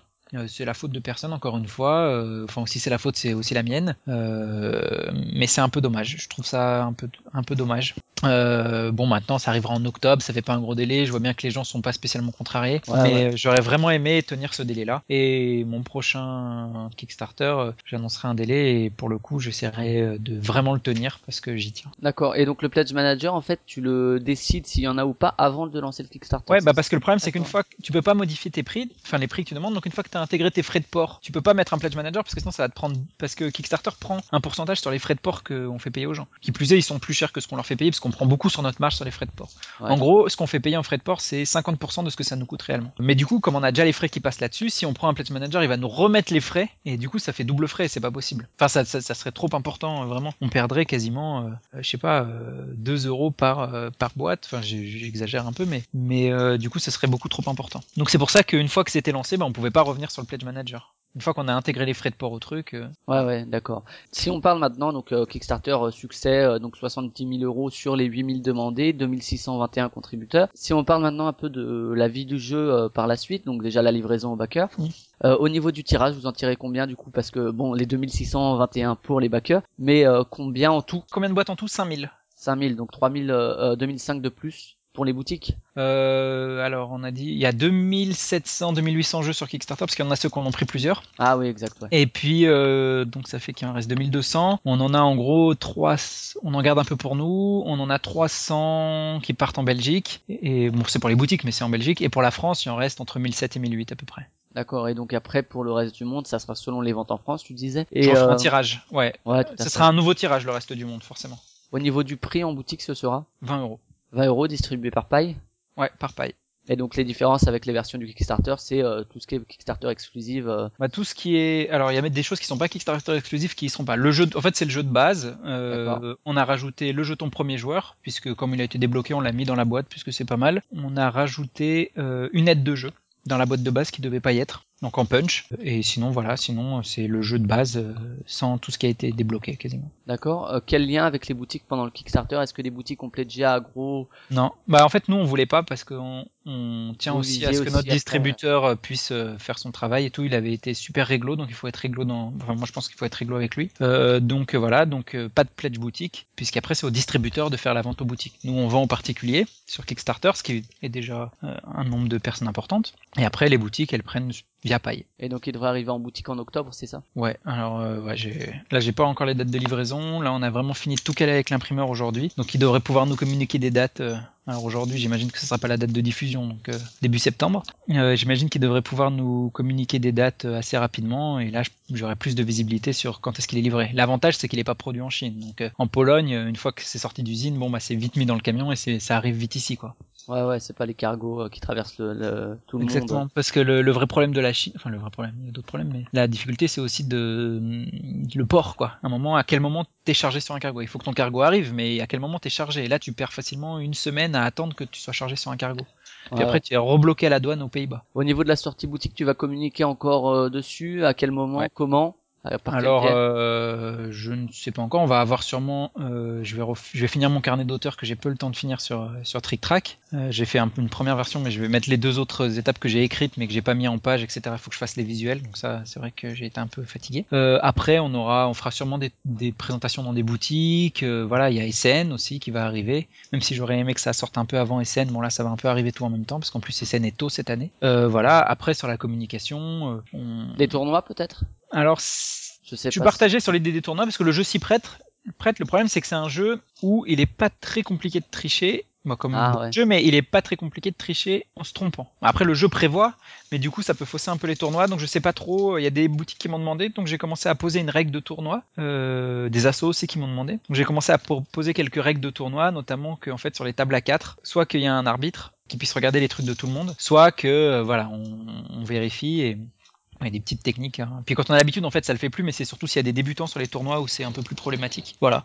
Bon, je pense que ça se fera. On en fera sûrement un à Cannes. On fera sûrement un tournoi avec euh, des hardbooks à gagner. Je pense que voilà, c'est c'est pour le fun. Mais euh, je sais pas encore trop comment on va gérer la vie du jeu. Si on vient un peu maintenant sur euh, le quotidien actuel de, de le tien, le vôtre, à la boîte de jeu, c'est un peu moins speed, c'est ça s'est calmé? C'est toujours un peu speed, alors ça s'est un peu calmé. Bon, après là, on fait d'autres choses, on fait les fichiers, etc. Et là, comme moi, j'ai enchaîné sur le prochain jeu, euh, ça fait que bah, globalement, c'est encore assez speed. Après, c'est moins speed que faire un Kickstarter où là, c'est vraiment du 24-24, quoi. Ah, Justement, on va parler un peu du futur de la boîte de jeu, à moins que tu veuilles rajouter quelque chose sur le Kickstarter de Non, non, non, non, très bien. Euh, le futur, donc euh, il y avait Hollywood Squad euh, qui est marqué sur Trick Track comme illustré par Pierrot. Ça, du coup, tu l'as toujours dans les cartons. C'est quelque chose que tu veux faire, que tu vas Non. faire, On l'a rendu à l'auteur. Non, on le fera pas. Pour des raisons de. de distribution comme je disais tout à l'heure on ça. a eu on a eu trop de voilà on n'a pas trouvé la distribution qu'il fallait pour ce jeu là puis aujourd'hui on a d'autres projets enfin voilà ça s'est mal goupillé Je- c'est un peu dommage parce que c'était un beau jeu mais voilà D'accord. Et du coup, les les autres euh, les autres projets dont tu parlais? et ben nous avons alors bon je pas encore trop parler de ça mais je- nous avons signé Matt Steam qui était avant chez les Chez les. Donotes, ouais, et à un moment vous en parliez un, enfin vous le laissiez entendre plus ou moins sans l'annoncer officiellement. Plus gros jeu là pour le coup que Ten Minutes to Ouais. Kill, il me semble. Donc là, on fait un gros gros travail là avec euh, avec Greg, l'auteur. Euh, donc on travaille tous les deux beaucoup. Moi, je le montre à mes testeurs, mais c'est vrai que là, on travaille ensemble pour. Bon, le jeu était déjà pas mal. Hein, les Ludonautes avaient fait un gros Ouais, il y a, travail. il y, a, il y a déjà eu pas mal de réglages de fait, je pense. Voilà. Euh, ouais, il y avait des choses que ça je ça s'est arrêté du fait d'une d'un compromis qui a pas marché entre l'auteur et l'éditeur. Enfin, c'est peut-être pas à toi Oui. d'en parler, je sais pas. Alors moi, je, je, je, vais pas me permettre de parler de ça. J'ai cru comprendre qu'en gros, ils allaient pas dans la même direction. C'est-à-dire que c'est un jeu de gestion, et, et si j'ai bien compris, les ludonautes auraient aimé un jeu plus, léger un peu. bah, plus narratif, je pense. C'est pas forcément ouais. léger. Je vais pas dire immersif parce que le jeu il est quand même immersif, mais voilà, plus narratif. Je pense que c'est. Si j'ai bien compris, encore une fois, c'est pas à moi à parler pour les Ouais, ludonautes. ouais, d'accord, tout à fait. Ouais. Et euh, du coup, tu l'as récupéré. Bah moi, je, je- j'avais c'est- déjà, j'avais déjà pas mal discuté avec Greg euh, à Cannes avant qu'il le signe chez Ludonote. C'était un jeu que j'aimais bien, même à l'époque, j'avais vraiment pas l'envergure pour faire ça. Et puis on s'est croisé deux trois fois sur des salons, euh, sur, sur des trucs de jeu. On s'entendait bien, on en a discuté. J'ai appris que euh, il est lyonnais, donc euh, voilà, on a des, des connaissances en commun. J'ai appris que voilà, les Ludonotes l'avaient lâché, donc je lui ai écrit un petit message en lui disant bah voilà, moi ça m'intéresse bien. Donc là, c'est toi qui allais vers lui effectivement pour Ouais. dire euh, je suis prêt à reprendre le projet quoi. Moi, je lui ai dit, ça m'intéresse bien. Bon, maintenant, je sais que tu voulais un gros éditeur, donc on a un petit éditeur et tout. Donc voilà, moi, je lui ai parlé de ce que je pouvais faire pour le jeu, comment je le voyais, comment je pouvais m'impliquer. Du coup, on a bien accroché, notre démarche lui a plu. Euh, il avait des protos en test ailleurs, hein, chez d'autres éditeurs. Puis du coup, bah, il a dit, allez, ok, on y va. On a topé euh, et du coup, il a rappelé les protos et puis euh, on a on a commencé à travailler ensemble. Donc là, euh, on, travaille ensemble dessus, on essaye de, développer des choses, de, faire des tests. Il y avait déjà beaucoup de choses de développer, euh, d'affiner certaines choses. On, on a, alors je vais pas trop en parler, mais on a donc, euh, on a développé, on a choisi un illustrateur, donc un univers graphique très particulier, enfin très très sympa, je Un pense. illustrateur, là, euh, c'est vrai que c'est des illustrateurs qu'on n'avait pas tellement vu dans le monde du jeu. Là, Non, ce là, sera ça pareil ou c'est Ce sera un- probablement, alors pour l'instant rien n'est signé, mais ce sera probablement un illustrateur euh, beaucoup plus connu. Euh, et là, on travaille sur une direction artistique euh, avec Igor de chez Ori Games, donc on aura une très belle direction artistique. voilà, on, on- on veut faire vraiment un produit très très sympa. Euh, L'idée, voilà, ça va, il sera aussi sur Kickstarter. euh, avec des figurines? Non, non, il y aura pas de Ah figurines. Le jeu s'y prête pas non plus, et du coup, voilà. Et parce que on- en fait, les- c'est un, un jeu avec des meeples, donc on, on les couche et on les lève. Des figurines, ça serait pas assez visible. Ouais, ouais. Donc on, on y a réfléchi, mais, mais je pense que c'est pas les- le, le bon plan. Mais par contre, voilà, avec des choses, euh, un plateau très très sympa. Donc vraiment là, le, le gros que, travail sur le plateau, sur le design, etc. Une mécanique, euh, donc c'est quand même un jeu de gestion, ça se joue en une heure, une heure et demie, et c'est quand même un jeu de gestion qui s'explique en 10 minutes, donc c'est quand même assez agréable. Euh, ça se joue avec tout type de public, c'est vraiment super. Donc voilà, donc on espère que ça va plaire aux joueurs, on essaye de bien retranscrire l'univers, et en ce moment on travaille beaucoup sur ça, sur sur le fait qu'on on ressente l'univers du jeu euh, en juin. Donc euh, ça, Kickstarter vers quand à peu près? Voilà, je vais pas donner idée, date pas précise, d'idée mais, mais globalement c'est pour une sortie du jeu à SN 2016, D'accord. donc avec le globalement un Kickstarter entre euh, Ouais, deuxième, mai. euh, deuxième quart, euh, ouais, deuxième quart 2016 quoi. Ouais. Ok. D'autres d'autres choses dans les cartons du coup ou, Est-ce qu'on vous on, est-ce que on vous contacte un peu plus maintenant? Ouais, là je reçois plus de propositions. Euh, j'ai d'autres petits projets, euh, d'autres jeux que j'aime bien. Alors je vais, je vais pas en parler parce que tous, Ouais, ouais, bien sûr. ouais. ils sont aussi d'autres éditeurs sont intéressés, donc on verra. Euh, mais pour l'instant, c'est vrai que là, je suis à fond sur Mad Steam. Quand j'aurai un peu plus avancé, peut-être que je me concentrerai sur autre chose pour faire un. Mais j'aime bien faire les projets dans l'ordre et pas signer. Voilà, Euh, il y a des éditeurs qui aiment bien signer beaucoup de jeux et puis travailler après programmer leur calendrier. Moi, j'aime bien faire aussi au fur et à mesure, c'est-à-dire euh, j'ai mon projet, je sais ce que je veux en faire. Voilà, je suis à fond dedans, je suis à 200%. Je, je pense à ça tous les jours, j'y réfléchis, j'ai des idées. Et après, quand j'aurai un peu avancé sur celui-là, je pourrais m- libérer du temps pour penser à un autre jeu mais là euh, voilà même la création alors que je crée quand même des jeux là j'ai arrêté je fais plus de création. Je suis à fond sur Mad Steam pour qu'avec Greg on fasse un super jeu. Donc ouais, des, des projets. Est-ce que toi, en tant qu'auteur, t'as des projets aussi, des choses que tu voudrais développer, ou euh, tu te dis bon maintenant c'est bon, j'ai j'ai édité deux jeux à moi, euh, j'arrête là, ou des choses que toi tu voudrais éditer ou que tu voudrais présenter à d'autres éditeurs peut-être, je sais pas. Ah, des idées j'en ai toujours. Après aujourd'hui j'ai pas de jeu fini. Donc euh, là j'ai moins le temps comme je disais là je suis beaucoup sur Mad Steam. Euh, si je fais un jeu je je pourrais le présenter à d'autres éditeurs j'aimerais bien être édité ailleurs honnêtement ça me plairait parce que euh, j'aimerais voir autre chose, d'autres gens, comment ils travaillent et tout. Je pense que voilà, et j'aimerais bien qu'à la boîte de jeu on fasse des jeux d'autres auteurs pour un peu varier. Mais aujourd'hui, j'ai pas de projet particulier en tant que en tant qu'auteur. Euh, voilà, j'ai rien qui est qui est assez abouti pour être présenté. Ok. Et donc euh, sinon, ouais, donc quelques jeux. euh, pour l'instant, pas une- un rythme de sortie effréné. Tu préfères prendre le temps effectivement sur chaque projet, quoi. Ouais, mon objectif c'est un jeu tous les euh, 8-10 mois, je pense. C'est un peu ça, je pense, le rythme de la boîte de jeu. Je pense que faire plus, ce serait trop ambitieux et on n'aurait pas le temps et on devrait bâcler quelque chose. Après, bon, peut-être que si des jeux arrivent plus euh, terminés, qu'on a plus vite l'idée, plus vite l'idée de, de production, etc. Peut-être ça peut aller plus vite, mais voilà, il faut quand même le temps de maturer les jeux, de les présenter, de les montrer, d'avoir des retours. C'est quand même du temps. Donc voilà, moi je pense euh, presque un jeu par an. Je pense que ça va être plus ça le rythme aujourd'hui, euh, un Kickstarter par an. D'accord, ok.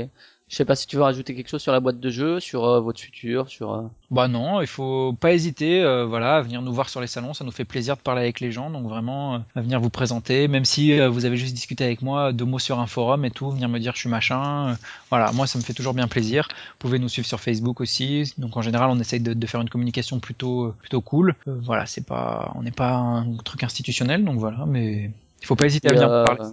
Au Nico qu'on lui dit que si jamais vous avez des protos à faire tester, vous pouvez y aller aussi. Ouais, c'est super. Il faut c'est toutes les deux semaines, donc euh, vous allez sur le forum. Moi, je sur le forum, je suis Benoît B. Euh, si du coup vous regardez si je viens, si je viens, vous pouvez euh, vous pouvez pas de souci pour venir, ça fait toujours plaisir. Puis il y aura plein de, de gens pour euh, pour essayer vos jeux. Et pour essayer Mad Steam, peut-être. Ouais, bah je l'amènerai peut-être un jour, ouais. Ok. Bah écoute, on va passer aux questions culturelles.